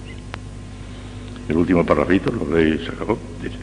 Esta sublime, esta sublime doctrina de Santo Tomás, primero la hemos demostrado con Santo Tomás, la teología, de Santo Tomás, San Juan de la Cruz, Santa Teresa de Jesús y San Francisco de Sales, es también la de San Buenaventura, que ha demostrado recientemente un ilustre franciscano. La de Santa Catalina de Siena del maestro Eckhart, de Taulero, de Susón, de Risbrecht, de Blosio, de San Juan de Ávila, del padre La Puente, y en general la de todos los teólogos místicos anteriores al siglo XVII, que es cuando empezó la desvío, como ya les expliqué el otro día. Época en que empezó la desorientación y decadencia. En nuestros días, repetimos, han vuelto a abrirse paso las doctrinas genuinas de la verdadera mística tradicional y ya vuelven a difundirlas por el mundo las figuras más prestigiosas de la espiritualidad contemporánea de todas las órdenes religiosas y escuelas teológicas. Para no recoger así aquí, sino algunos de los nombres más conocidos y, de verdadero prestigio internacional, podemos citar a los benedictinos, don Goluma Marvión, don Vital de Odey, don Luis Med, don Stoll, les leí todos estos testimonios cuando les leí estos testimonios. A los dominicos, Padre Gardel, Garegul Grange, Arintero, Lloret, Filipón. A los franciscanos, Debes y Peralta. A los carmelitas, Gabriel de Santa María Magdalena, Jerónimo de la Madre de Dios y Bruno de Jesús María. A los jesuitas, Peters, Gárate, de la Taille y Jaeger. Al redentorista Scribers, al agustino Queiré, al cardenal Mercier, a Monseñor Sodró e incluso segalares como Maritain. En una palabra, todas las grandes figuras de la espiritualidad cristiana de nuestros días han vuelto los ojos otra vez, después de un paréntesis de tres siglos, a las sublimes concepciones de los grandes místicos del catolicismo, que pusieron siempre a disposición de todas las almas fervientes los caminos que conducen a la unión mística con Dios. Y vamos a ver finalmente la tercera conclusión, que parece casi superflua después de cuanto acabamos de decir, y que es la más consoladora de las tres y que se responderé ampliamente mañana. Dice así, todos estamos llamados, todos, al menos remota y suficientemente, a los estados místicos. Ya les diré lo que hay que hacer para que ese llamamiento remoto y suficiente se convierta en próximo y eficaz. Todos estamos llamados. Mañana lo verán. A la mística, a lo más altas gracias de la mística.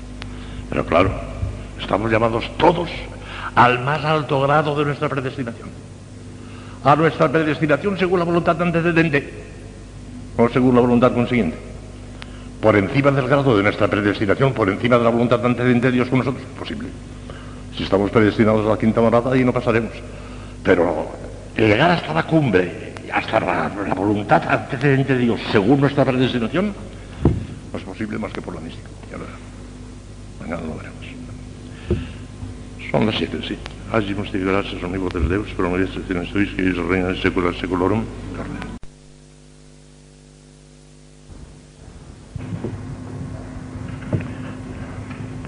Beni Santi Spiritus repletuarum corda fidelium, et viam origine sine maxent, emite Spiritum tuum et creabuntur.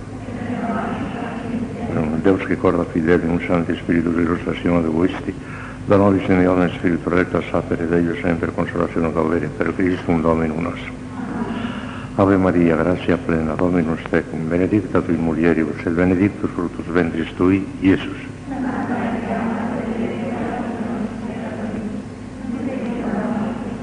Gloria Patria, Filio de Espíritu Santo. Reina del Santísimo Rosario, San José, Santo Padre Domingo, Santa Teresa de Jesús. Bueno. Pues estamos llegando ya al final de este pequeño cursillo sobre lo que es la mística que les he traído como tema fundamental este año. Entre esta tarde y mañana terminamos.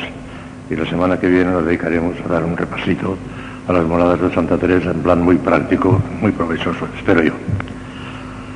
La última conclusión de estas cuestiones complementarias suena así. Todos estamos llamados, al menos remota y suficientemente, a los estados místicos, todos. Si les preguntara a ustedes cómo lo demostrarían, enseguida me contestarían todas porque lo saben ya lo he dicho muchas veces, que estamos llamados a la perfección está en el Evangelio. Está clarísimo. Ser perfectos como nuestro Padre Celestial es perfecto. El Concilio Vaticano lo ha repetido clarísimamente. Toda la teología está de acuerdo. Por consiguiente, como la perfección consiste en la perfección de la caridad, y la perfección de la caridad no se consigue más que en el estado místico, estamos llamados al estado místico. Escuchen este parrafito, que es lo que acabo de decir sencillamente. Para negar el llamamiento universal a la mística sería menester, ante todo, negar el llamamiento universal a la perfección. Si Dios no quiere que todos seamos perfectos, entonces es evidente que tampoco quiere que todos seamos místicos. Pero si el llamamiento a la perfección es absolutamente universal, y esto está tan claro, que consta en la Sagrada Escritura, el magisterio de la Iglesia, y lo proclaman todas las escuelas de espiritualidad de todas las órdenes religiosas, de todas en absoluto, y la teología, hay que decir que el llamamiento a la mística es también universal. Creemos haber demostrado plenamente a la luz de los principios del angélico doctor que la perfección cristiana es completamente imposible fuera de los estados místicos. Sin embargo, ahora viene la rebaja. Sin embargo, a pesar de que la cuestión de jure, la cuestión teórica de derecho, nos parece fuera de toda duda, no tenemos ningún inconveniente en hacer algunas restricciones prácticas.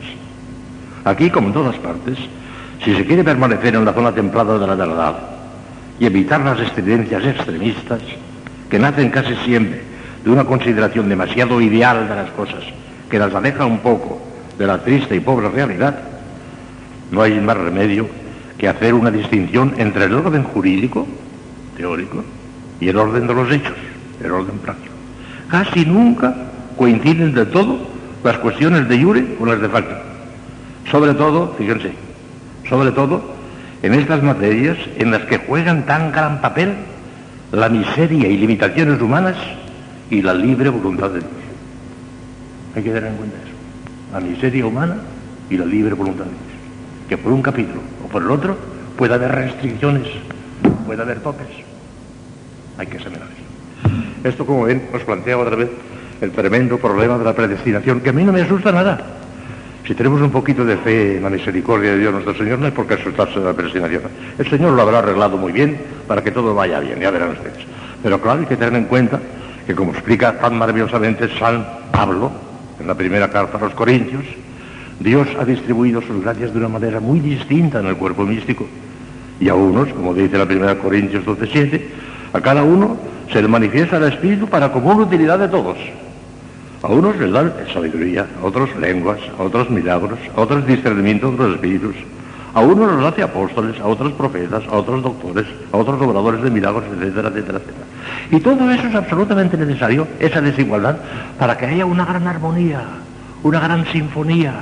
El ejemplo que les ponía a ustedes. Si en una orquesta todos tocaran la misma flauta, no sería posible el concierto no habría armonía, no habría sinfonía, no habría melodía. Es preciso que haya muchas flautas y que cada una suene de manera distinta. ¿eh? Ahí no está el problema, el problema no está allí. Eso es clarísimo, tiene que ser así, si no, destruimos la armonía del conjunto del cuerpo místico de Cristo. El problema no está ahí, el problema está en la determinación particular. Mire si hermosa esa distribución, esa diferenciación tan grande de las gracias de Dios, que dice Santo Tomás y lo demuestra como dos videos son cuatro, pero la demostración ahora me, me llevaría un tiempo que no tengo tiempo que dice Santo Tomás, y lo demuestra, que no hay dos ángeles de la misma especie. Los ángeles son millones y millones y millones, quizá trillones de ángeles Dios ha creado. Pero no hay dos de la misma especie, todos son distintos. Es como, para ponerles un ejemplo claro al alcance de ustedes, es como si en el orden animal no hubiera más un caballo, un toro, un gato, uno de cada clase, no, hay dos. En los ángeles, en millones de ángeles, no hay dos iguales, todos son distintos. Calculen si la variedad será hermosísima y la armonía del conjunto total de esa armonía será una melodía, una sinfonía maravillosa. La sinfonía angélica en el cielo, precisamente por la enorme desigualdad que hay entre los ángeles, será maravillosa. Si todos tocasen la misma flauta, sería un ruido estridente, un ruido molesto, incómodo. Cada uno tiene que tocar una flauta distinta, tiene que apretar una tecla distinta. Ahí no está el misterio. Se ve claramente que tiene que ser así. El misterio está en la determinación concreta y particular. ¿Por qué Pedro tiene que ser Pedro y por qué Judas tiene que ser Judas? Ahí está, ahí está el, misterio. Eso no lo puedo decir. San Agustín se planteó ese misterio y dijo, quare un trat, el quare un non trat, no le judicare si non vi errare. ¿Por qué atrae a unos y por qué no atrae al otro? No quieras juzgarlo si no quieres errar. Santo Tomás en la suma teológica se plantea el mismo problema y lo resuelve con una sangre fría, con una tranquilidad enorme. Depende la simple voluntad de ellos. Porque a unos llama y a otros no los llama. Esto depende sencillamente de la voluntad de Dios. Porque bien. San Pablo, cuando se plantea ese mismo problema en la, epístola a los romanos, capítulo 9, se enfada cuando los que le piden cuentas de oh, hombre, ¿quién eres tú para pedirle cuentas a Dios? San Pablo se enfada. No podemos pedirle cuentas a Dios. Y nuestro Señor Jesucristo, en la parábola de los talentos y de los, de los, los jornaleros de la viña, que le dio al último lo mismo que al primero, ¿de qué te importa? A ti no te contraté por este valor. Ahí tienes tú lo que te contraté. Si a este me da la gana de regalárselo porque me da la gana, aunque no haya trabajado nada, me da la gana, hago lo que quiero, que es mío. Esto está clarísimo. Hay que contar con eso, con la voluntad de Dios. Y fíjense bien, sería no solamente una tremenda irreverencia, sino una verdadera blasfemia. ¿Y por qué hace Dios estas cosas? ¿Por qué no me.? No se puede pedirle cuentas a Dios. Lo único que sabemos ciertísimamente es que Dios no obra nunca caprichosamente ni al tuntún. Nunca, nunca, nunca jamás. Que obra siempre impulsado por su sabiduría infinita. Dios no tiene razones, Dios no tiene argumentos, Dios no tiene ideas, no tiene más que una sola idea, que el verbo. Y con esa idea infinita lo abarca todo de una manera maravillosa. Y lo abarca todo con infinita sabiduría, con infinita misericordia, con infinita justicia, sin actuar jamás por capricho ni al son ni. Jamás. Decir eso sería una blasfemia. Aquí. Yo a mí, ya, ya os he dicho muchas veces que el demonio me asalta mucho por la virtud de la fe, mucho, mucho. Me pone dificultades que yo teológicamente no las sé resolver, porque no las sé resolver, es que no tiene solución. Y por eso es inútil tratar de resolverlas, no tiene solución. Y lo que hay que hacer es cerrar los ojos y decir, Señor, todo lo que tú haces está bien. Y todo lo que tú permites está bien permitido. Porque lo permites tú. Se acabó. Aunque sea la condenación. Fue la condenación. Si lo permites, está bien. Ya está. Porque otra cosa sería pedirle cuentas a Dios y rectificar a Dios. Y eso no se puede hacer sin blasfemia. No se puede hacer. Cuidado. Son cosas de Dios, un misterio inmenso. Ya está. Pero vean ustedes. ¿Qué tendrá que ver todo esto con el llamamiento a la mística? Ahora lo verá. Con el llamamiento a la perdido.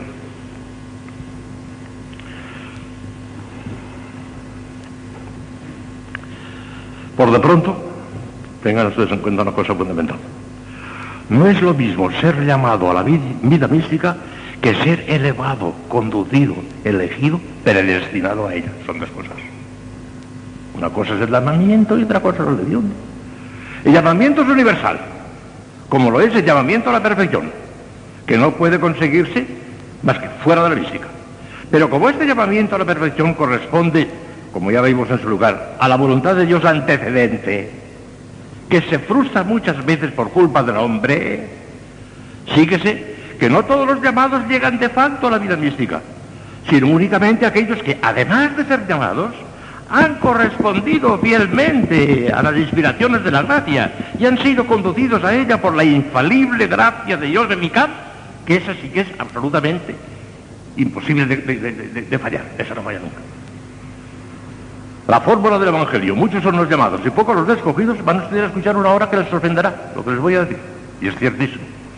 La fórmula del Evangelio, muchos son los llamados y pocos los escogidos, vale tanto para llamamiento a la vida eterna, a la salvación eterna, como para llamamiento a la perfección. Todos estamos llamados a la una y a la otra según la voluntad antecedente de Dios. Y a todos se nos dan las gracias suficientes, suficientísimas, para conseguir ambas cosas, si nosotros queremos, si no le ponemos obstáculos a Dios, si le dejas, como diría la Madre si le dejamos. Pero Dios, fíjense lo que voy a decir, Dios no tiene obligación de darnos, ni nos da de hecho a todos las gracias infrustrables que nos llevarían de hecho infaliblemente a la salvación eterna y a las cumbres mismas de la perfección cristiana. Ya dijimos en su lugar correspondiente, en otro lugar de esta obra, que Dios no puede ni debe, fíjense bien, Dios no puede ni debe, si es lícito hablar así, salvarnos a todos, no. ¿Y verán por qué? Ni mucho menos está obligado a elevarnos todos hasta la cumbre de la vida mística más alta, hasta la sede morada. No. Y vamos a saber por qué. Por el absurdo inevitable y la gran inmoralidad, fíjense bien, la gran inmoralidad que de ahí se seguiría. ¿Pero cómo? Una gran inmoralidad. Vamos a saberlo. Porque si correspondiendo a la gracia lo mismo que no correspondiendo, si viviendo castamente lo mismo que revolcándose en toda clase de inmundicia, si cumpliendo exactamente la ley de Dios lo mismo que quebrantando sus mandamientos, etcétera, etcétera, Dios estuviera obligado a darnos a todos las gracias eficaces para levantarnos de nuestros pecados voluntariamente cometidos y alcanzar de hecho infaliblemente la salvación eterna y hasta un puesto eminente en el cielo por haber alcanzado también la perfección cristiana, se seguiría de una manera y terriblemente lógica que el hombre estaría autorizado para burlarse de Dios, para reírse de Dios. ¿Está? Podríamos burlarnos de Dios. Si de todas maneras me tienes que salvar, ya me darás la gracia, haga pues hacer lo que me dé la gana. Una gran inmoralidad que Dios no puede consentir. Ya pueden pecar impunemente, entregarse tranquilamente a toda clase de desórdenes y quebrantar a su gusto todos los preceptos del decálogo, porque llegará un día en que Dios tendrá, tendrá, tendrá que darles las gracias eficaces para arrepentirse, se arrepentirán de eso, se salvarán eternamente, y después de haberse reído de Dios, ocuparán tranquilamente un puesto cerca del trono de su infinita majestad en el cielo. ¿Qué les parece eso? No puede ser, de ninguna manera. ¿Quién no ve que esto es absurdo e inmoral? Y que Dios no puede hacer eso. No puede. Por su infinita santidad, precisamente, no puede. No puede hacer eso sin dejar de ser infinitamente justo e infinitamente santo. Evidentemente Dios no puede ni debe salvarnos a todos, no. Ni mucho menos hacernos santos a todos, de ninguna manera. Dios exige, tiene que exigir forzosamente, que el hombre corresponda libremente a la gracia, que corresponda libremente a la gracia, haga de su parte todo lo que pueda, todo lo que pueda, para al menos no tener, no poner ningún obstáculo voluntario, voluntario a la acción divina que quiere salvarle o santificarle. Si así lo hace, obtendrá infaliblemente esas cosas, estas presas promesas en la Sagrada Escritura. Pero si se empeña en resistir a la gracia y en sembrarle el camino de obstáculos, o al menos en andar con flojedad y tibieza en los caminos de Dios, podrá maravillarse nadie de que Dios en justo y razonable castigo le prive de las gracias eficaces en vista del mal uso de las gracias suficientes que tan pródiga y abundantemente había derramado sobre él. Esto no tiene vuelta de hoja.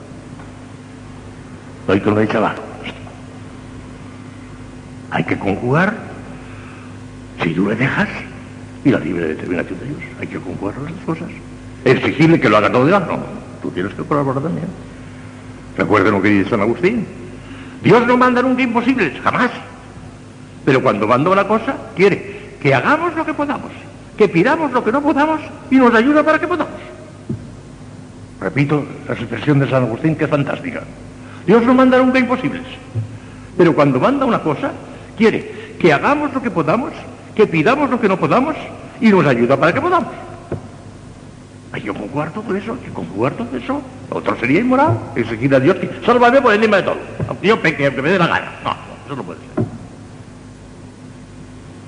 Y así se explica, y aunque no lo podamos comprender, sabemos que todo lo que Dios hace está bien hecho, que todo lo que Dios permite está permitido, y recordemos aquello de aquel versículo del, Salmo que a mí me hace una luz tremenda y me, tranquiliza cuando me vienen las tentaciones contra la fe. Judicia domine vera, justificada en semetipsa. Los juicios de Dios son verdaderos y están justificados por sí mismos. Que yo no lo entiendo, y a mí que me importa. No lo entiendo, no lo comprendo, pero son, están justificados todos los juicios de Dios. Tanto lo que hace positivamente como lo que permite, porque nosotros se lo imponemos, esa permisión, por nuestra culpa. Todo está bien hecho. Lo intolerable, lo que de ninguna manera se puede hacer, es pedirle cuentas a Dios. ¿Por qué haces esto? Oh, hombre, ¿tú quién eres para pedirle cuentas a Dios? ¿Qué dices mano? Cuidado. Hay que conjugarlo todo. Sería demasiado cómodo que porque la gracia está exigiendo un desarrollo eminente, que todos vamos a llegar a ese desarrollo eminente. Lo está exigiendo, claro que sí. Y en ese sentido tienes un llamamiento universal a la santidad. Pero llegará si tú le dejas, si no, no te quedarás en la voluntad consiguiente de Dios, o sea, en esa que nosotros le permitimos, nos dejamos pasar adelante y nos quedamos ahí. La voluntad consiguiente es la que nosotros le permitimos a Dios. La voluntad consiguiente es la voluntad verdadera que Él quisiera que tuviéramos todos. Pero que muchas veces falla, muchísimas veces falla. ¿Cuándo no falla? No falla cuando la fidelidad a la gracia es tan grande que por fin alcanza la talla, la cumbre para ella predestinada. Fíjense bien también, ¿eh? Yo digo que no falla cuando alcanza la séptima morada. No, no, no, no, no, no, no digo eso. No falla cuando uno alcanza la talla destinada para él con su predestinación. De manera que si no está predestinado más alcanzar la tercera morada, ha alcanzado la cumbre de la voluntad antecedente de Dios en la tercera morada. Porque lo está predestinado para más. ¿Ya está? O sea que no se trata de que la voluntad de séptima morada para todos. No, no, no, Para que la tenga predestinada. Por consiguiente, yo les he dicho cien veces y ahora hacemos 101, que hemos de pedir que Dios nos lleve al grado de nuestra predestinación según la medida de la adoración de Cristo, como está en una oración famosa que no sé quién ha escrito, pero debe ser muy buen teólogo porque está muy bien dicho. Hay que pedirle que nos lleve al grado de nuestra predestinación según la medida de la adoración de Cristo. Si es la tercera, la tercera, si es la cuarta, la cuarta, si es la quinta, la quinta. Pero por 38 veces he dicho que como no sabemos cuál es, pues vamos a aspirar a la séptima por si acaso es esa. Y no nos quedemos a la mitad del camino. Pero si supiéramos, fíjate bien lo que voy a decir ahora, si supiéramos que nuestra predestinación está en la cuarta morada, no deberíamos pedirle la quinta. Sería un abuso intolerable contra la voluntad de Dios. No sé. Si quiere la cuarta para ti, pasa. De ahí no pasamos. Y no tienes de querer pasar. Es que no debes ni de querer pasar porque sería contrariar la voluntad de Dios, saltar por encima de la voluntad de Dios. ¿Pero qué es eso? Lo que ocurre, eso sí, que podemos asociarnos a las predestinaciones de los demás y gozarnos y querer amar a Dios como los ángeles del cielo, como los santos, como los bienaventurados, como las almas del purgatorio, como San José, como la Virgen, como Cristo, como el Espíritu Santo. Eso sí, asociarnos a esos amores. Pero aceptando con entrañas de amor el nuestro, aunque sea el tercer, gradito nada más, aceptarlo y no querer pasar de ahí en cuanto a nosotros. Asociarnos a todos los demás amores. Como dice ese autor, que yo digo, debe ser buen teólogo, chico, porque qué bien dicho lo También dice eso, que debemos asociarnos a todos así, hasta incluso al Espíritu Santo. Ven ustedes como la cuestión de derecho tiene sus limitaciones. La Madre Maravillas, que era una gran mística experimental, lo yo Y, y por eso insistía tanto en aquello, si tú le dejas, si tú le dejas, Saltarás por encima de la voluntad consiguiente si tú le dejas y llegarás a tu voluntad antecedente, la tuya, la que sea, que a lo mejor no será más que la tercera o la cuarta morada. De ahí puede ser que no, no, Dios no quiera Dios que pase. Está. Porque cada uno tiene que tocar una flauta distinta. Y si a ti te toca tocar la flauta de la tercera o la flauta de la segunda, no tienes por qué aspirar a la quinta y a la sexta, porque no es tu papel, ni Dios quiere que aspires a eso. Esto está clarísimo.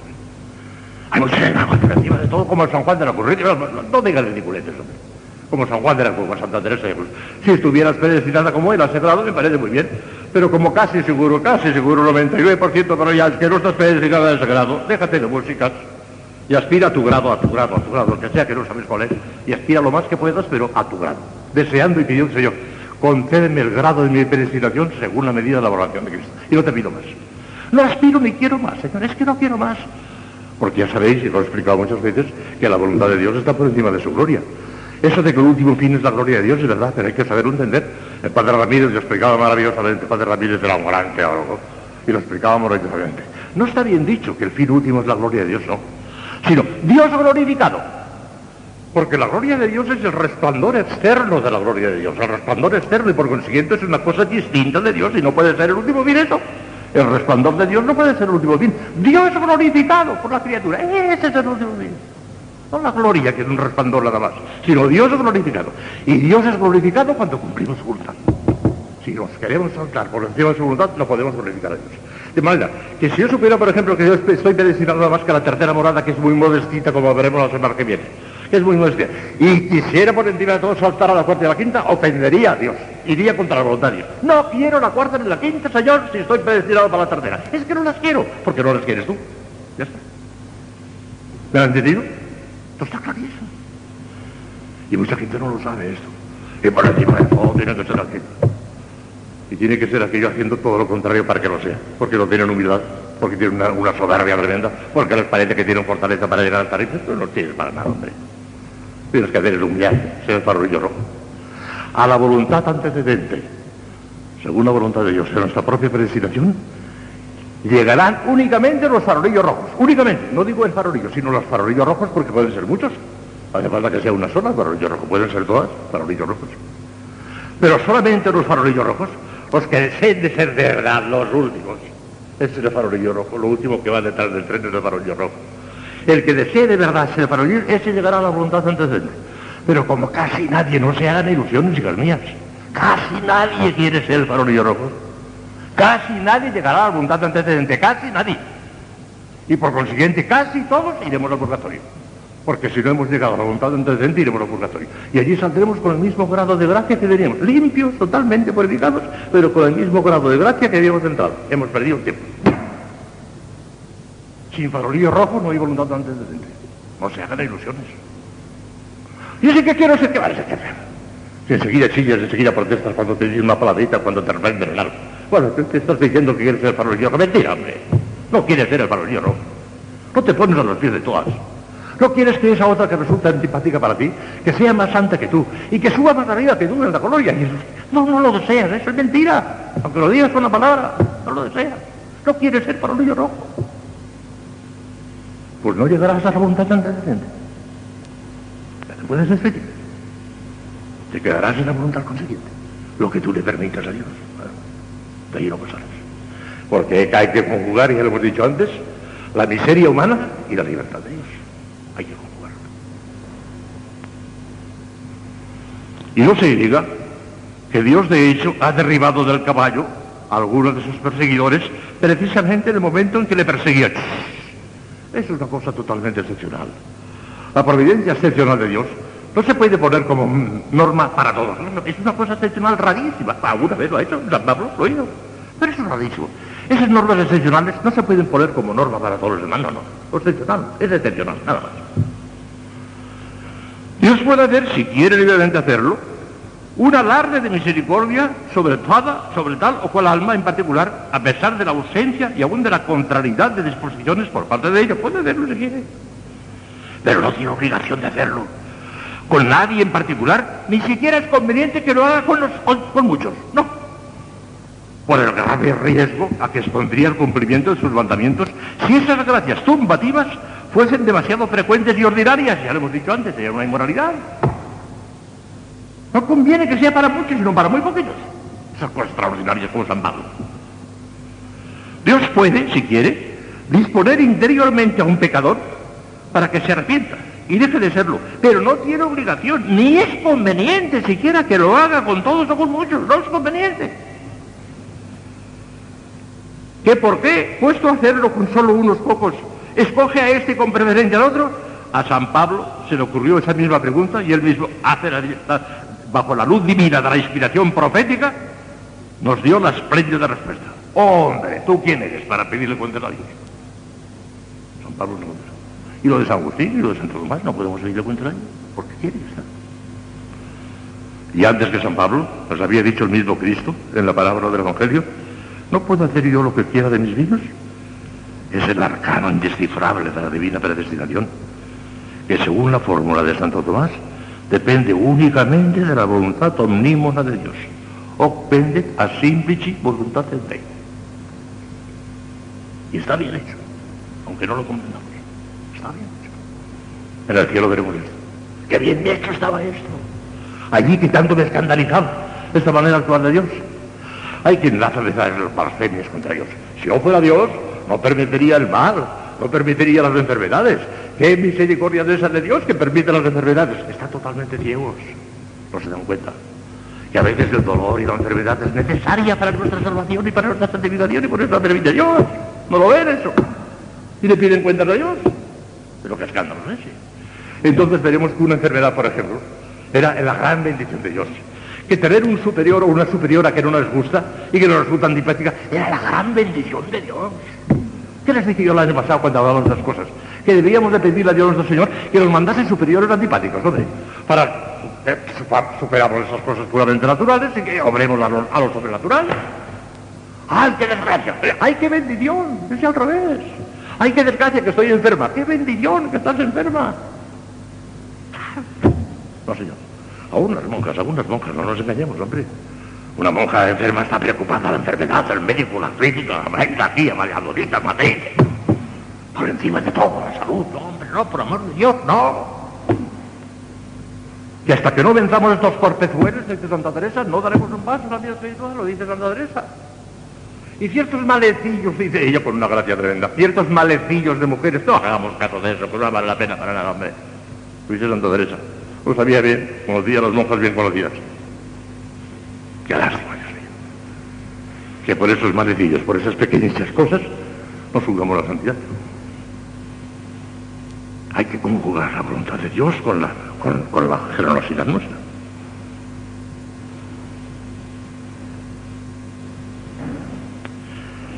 Y faltan, bueno, ya no me da tiempo, mañana terminaremos.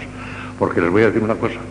Entonces, ¿No habrá algún indicio, alguna conjetura, algún resquicio por el cual podamos ver poco más o menos lo que Dios quiere de nosotros y a qué grado quiere llevarnos? ¿No habría una manera de conjeturarlo? Sabiendo una seguridad absoluta. Pero hay indicios, lo podemos conjeturar. Mañana veremos con ciertos indicios, no solamente si Dios nos llama de una manera inmediata, de una manera inmediata ya a la vida mística, sino incluso hasta, qué grado parece, parece, parece que tiene intención de llevarlos. Mañana lo veremos. Les causará una gran alegría algunas.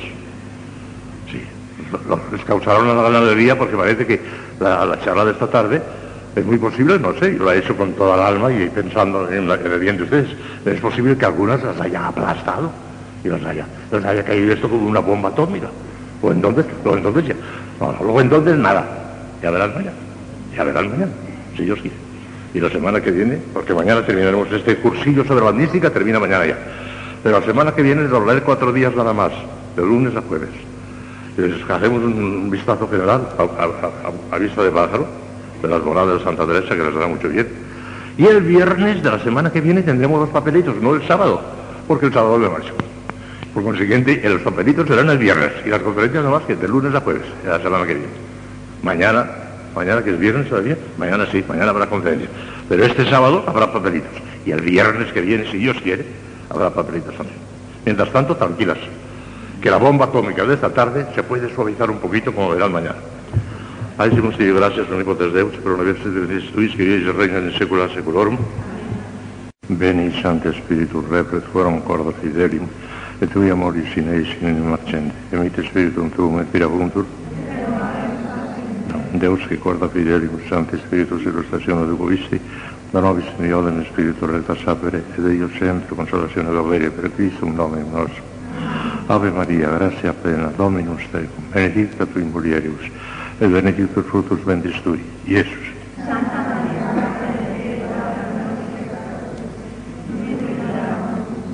Gloria Patria et Filio et Spiritu Santo, Reina del Santísimo Rosario, San José, Santa Padre Domingo, Santa Teresa de Jesús.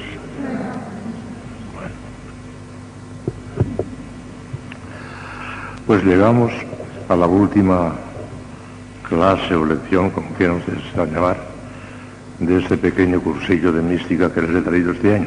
hoy es la última. Y es muy importante, importantísima la de hoy quizá la más importante de todas.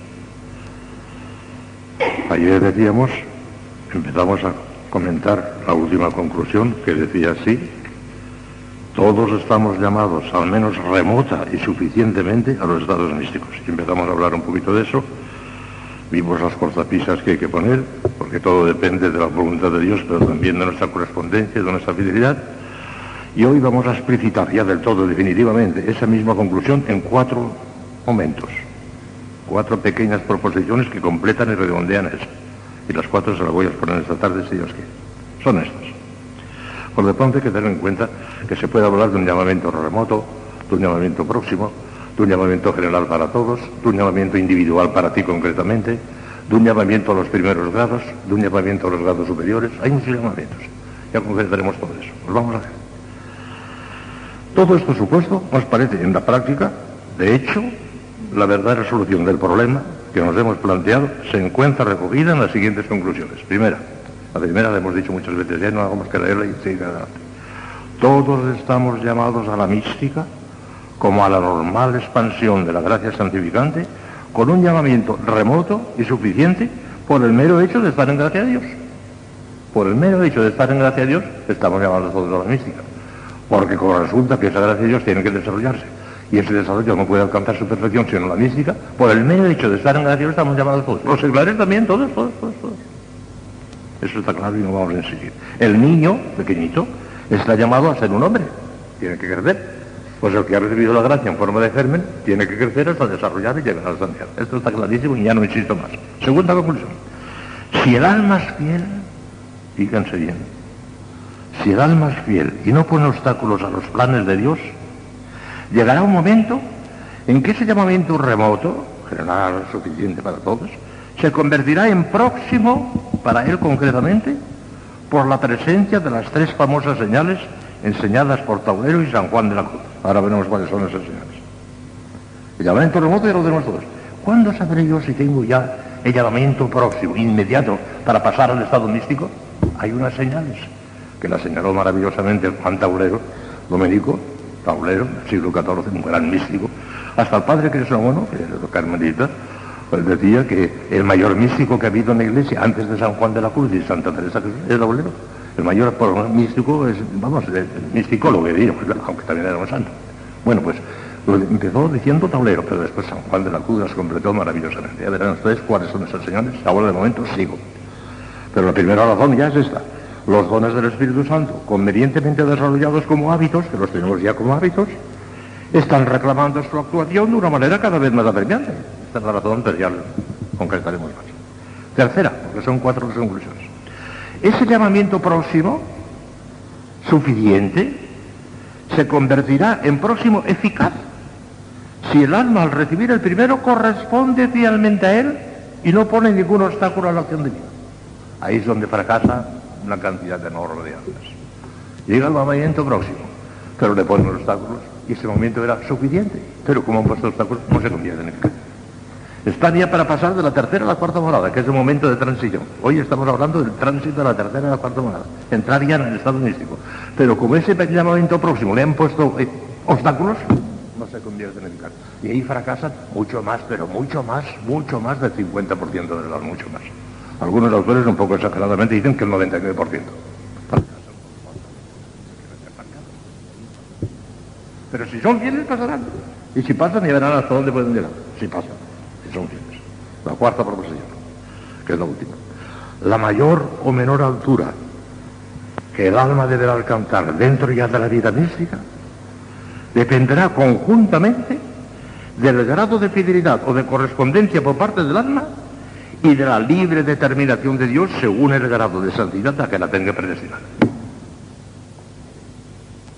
Estará más o menos arriba según su fidelidad y según el grado de predestinación.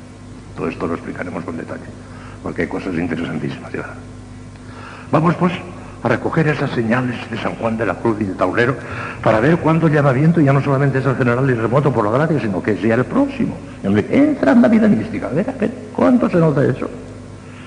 San Juan de la Cruz, dijo Taulero, pero San Juan de la Cruz les sacó una predicción tremenda. Son tres, miren. Primero se los voy a decir en resumen, después le daremos al San Juan de la Cruz y verán que efectivamente lo que les acabo de explicar lo dice San Juan de la Cruz. Primero, son tres. Primero, el alma ya no haya gusto ni consuelo en las cosas de Dios ya no haya gusto en consuelo en las cosas de Dios. Se encuentra seca, árida, no encuentra gusto en las cosas de Dios. Pero tampoco en las cosas del mundo, porque si encontrar gusto en las cosas del mundo es lo que está disipada. No encuentra gusto en las cosas de Dios, no, pero tampoco en las cosas del mundo. No encuentra gusto leyendo al Kempis, pero tampoco leyendo una novela, mucho menos todavía, no le interesa. Una cosa rara, chicos. No encuentra un gusto en Dios, pero tampoco en las cosas del mundo. Ya verán, ya ya verán. Segunda, segunda nota. Tiene una solicitud y memoria penosa de que no sirve Dios. Estoy estancada, no sirvo Dios, soy inútil. Y tiene pena, tiene pena de eso. No está a gusto. No siente consuelo ni gusto en las cosas de Dios, pero tiene pena. Me gustaría sentir eso, sí, se gustaría porque si no te tiene pena, entonces lo que estás disipada. Claro. Está la cosa. Ya lo dice, ya verá usted cómo lo dice Juan de la. Y la tercera y más clara. No puede meditar. Por más que se esfuerce en pensar, no puede. No puede. Al cabo de dos minutos ya estoy enseguida. En cambio, siente una tendencia a estar sosegada, haciendo un acto de amor de Dios continuo, sin mucha intensidad. No está para muchos excesos todavía, no está. Pero siente una paz, una tranquilidad amando a Dios. No diciéndole nada más que siente que ama a Dios. Y si se sosiega y va fomentando ese amor de Dios sin grandes ímpetus, sin grandes impulsos, que no está el horno para bollos todavía. Es la contemplación que empieza ya de una manera insensible, de una manera gradual, casi no se da ni cuenta, pero ya está contemplando porque lo que a ella le gusta, lo que encuentra paz, es ese estar sosegada delante de Dios, en plan de amar a Dios, sin pensar, sin discurrir, sin meditar, escuchen ese cuento de la cruz, ahora ya lo entenderán mejor porque lo acabo de explicar yo, en resumen lo que dice el santo. Las tres señales son estas. Está en la noche oscura, a ver, el número, el libro, el, nombre del libro primero, de la noche oscura. También en la subida al Monte Carmelo. La primera señal es que así como no haya gusto ni consuelo en las cosas de Dios, no haya gusto ni consuelo en las cosas de Dios, tampoco lo haya en alguna de las cosas creadas. Porque si lo hallara en estas últimas, es evidente que el disgusto de Dios obedece a la disipación del alma. Los tibios no hayan gusto en las cosas de Dios, pero sí en las del mundo. Que esta cosa, no, es difícil distinguir cuándo es tibieza y cuándo no, Si tiene afición a las cosas del mundo, está disipada. Entonces no estamos en la primera señal, es que ya está disipada. Tercera, pero como ese disgusto sigue la primera todavía, sigue San Juan de la Cruz, ¿eh? esto lo dice San Juan de la Cruz. Pero como este disgusto universal podría provenir de alguna indisposición o humor melancólico, el cual muchas veces no deja hallar gusto en nada, es menester la segunda señal y condición. Vamos a ver cuál es la segunda. Habla San Juan de la Cruz. La segunda señal es que ordinariamente trae la memoria en Dios con solicitud y cuidado penoso, pensando que no sirve a Dios, sino que vuelve atrás, como se ve con aquel sinsabor en las cosas de Dios. Y en esto se ve que no sale de flojedad y tibieza este sinsabor y sequedad, porque de razón de la tibieza es no le dar mucho, ni poco, ni mucho cuenta, ni tener solicitud interior por las cosas de Dios. Y cuando obedece a una enfermedad, melancolía, que decían entonces, todo se va en disgusto y estrago del natural, sin estos deseos de servir a Dios, que tiene la sequedad purgativa. Es una sequedad purgativa. El demonio, por su parte, tampoco puede inspirar deseos de servir a Dios. Esta es pues una de las señales más claras e inequívocas, la segunda. Siente pena de encontrarse tan pobre, tan tan... Quisiera amar a Dios, pero no encuentra gusto ni consuelo. Se queda. En el caso de Santa Teresita, en, grandísima parte de su vida tenía esto. La tercera señal, esto es clarísima, es el no poder ya meditar ni discurrir en el sentido de la imaginación como antes solía aunque más haga de su parte. La causa de esta impotencia discursiva es la contemplación infusa inicial, como dice a renglón seguido San Juan de la Cruz, en el texto que hemos citado más arriba y que le expliqué el leído hace dos o tres días. Ya no puede meditar porque ya está, ya está, ya está, ya está empezando la contemplación infusa. Y lo que ella quiere es ese sosiego, esa paz, esa tranquilidad. Que no se esfuerce, que no haga cosas violentas. No está el horno para bollos, pero que esté tranquila, que esté sosegada ¿Cuánto tiempo durará? ¿Un día? ¿Un mes? ¿Cinco años? No lo sabemos. Lo que Dios quiera. Y si quiere cinco años, pues cinco años.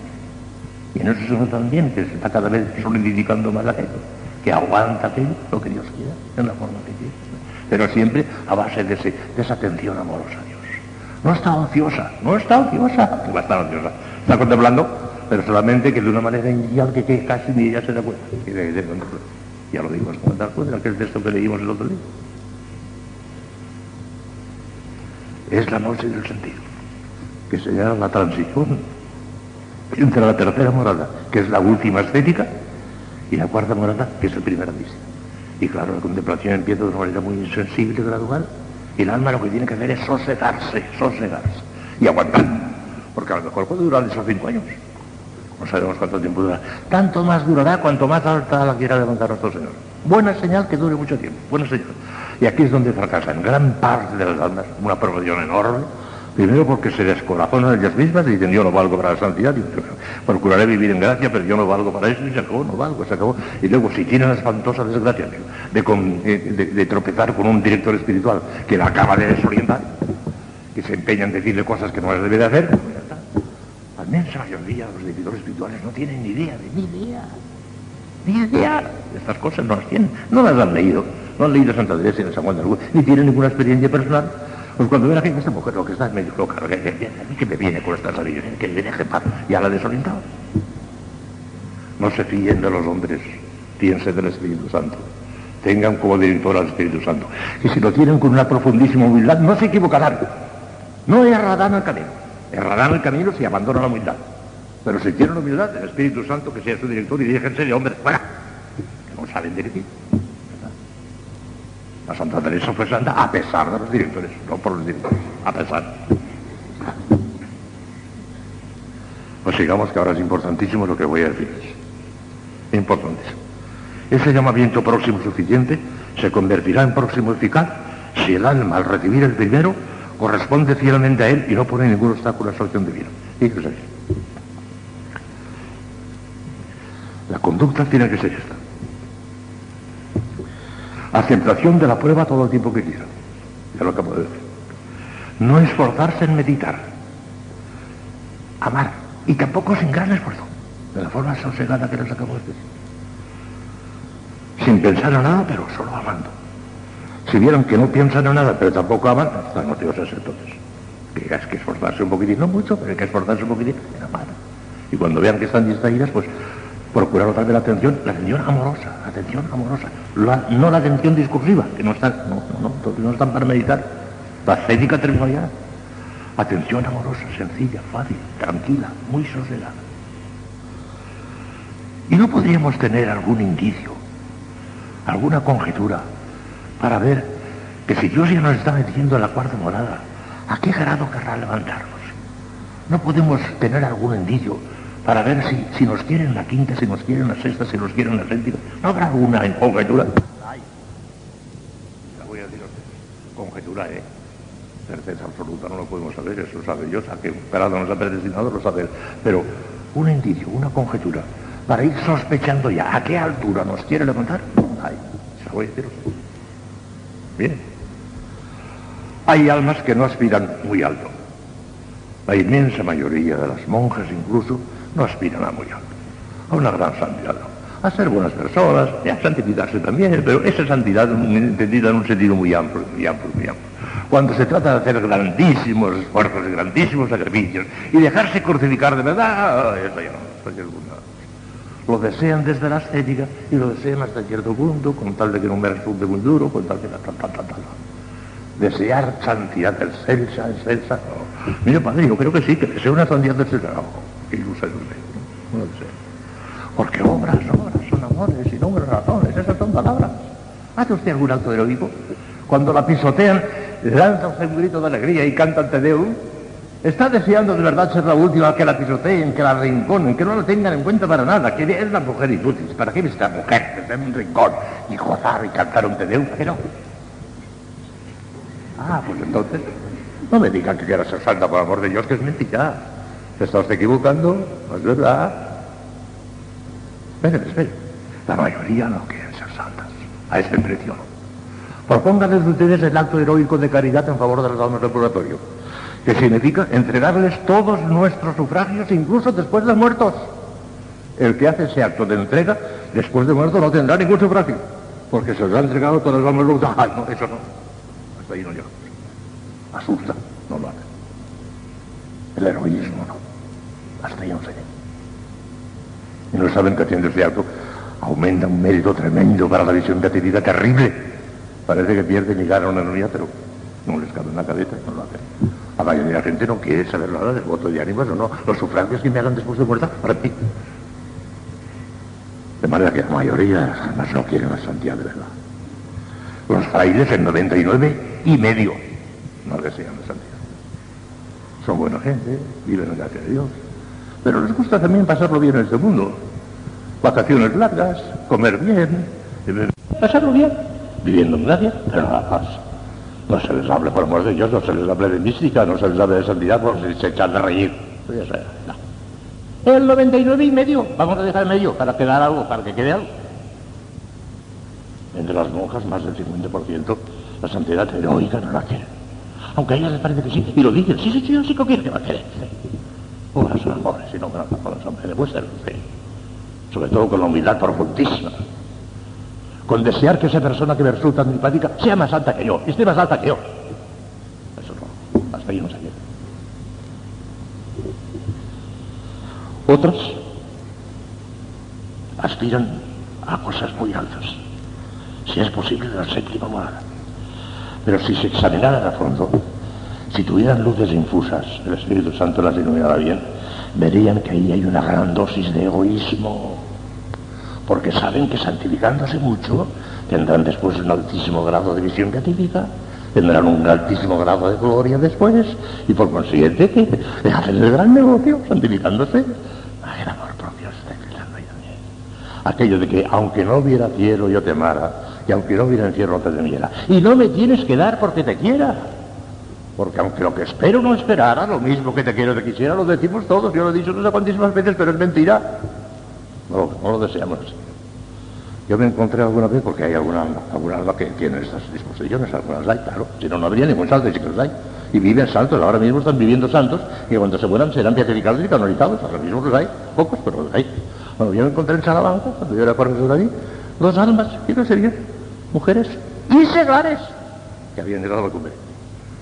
Y fíjese bien, por ejemplo, actos heroicos que se les ocurren porque, claro, tienen esos, esos instintos del Espíritu Santo, tienen esas luces. Para ponerles un ejemplo claro, de manera que lo vean ustedes hasta con los ojos, por decirlo así, vamos a suponer que ellas imaginan que tienen aquí una caja y aquí otra caja. En esta caja están todos sus tesoros, todas sus monedas. Vamos a poner monedas para que se vean más claramente todavía el ejemplo. Y en esta otra caja están los tesoros de Dios.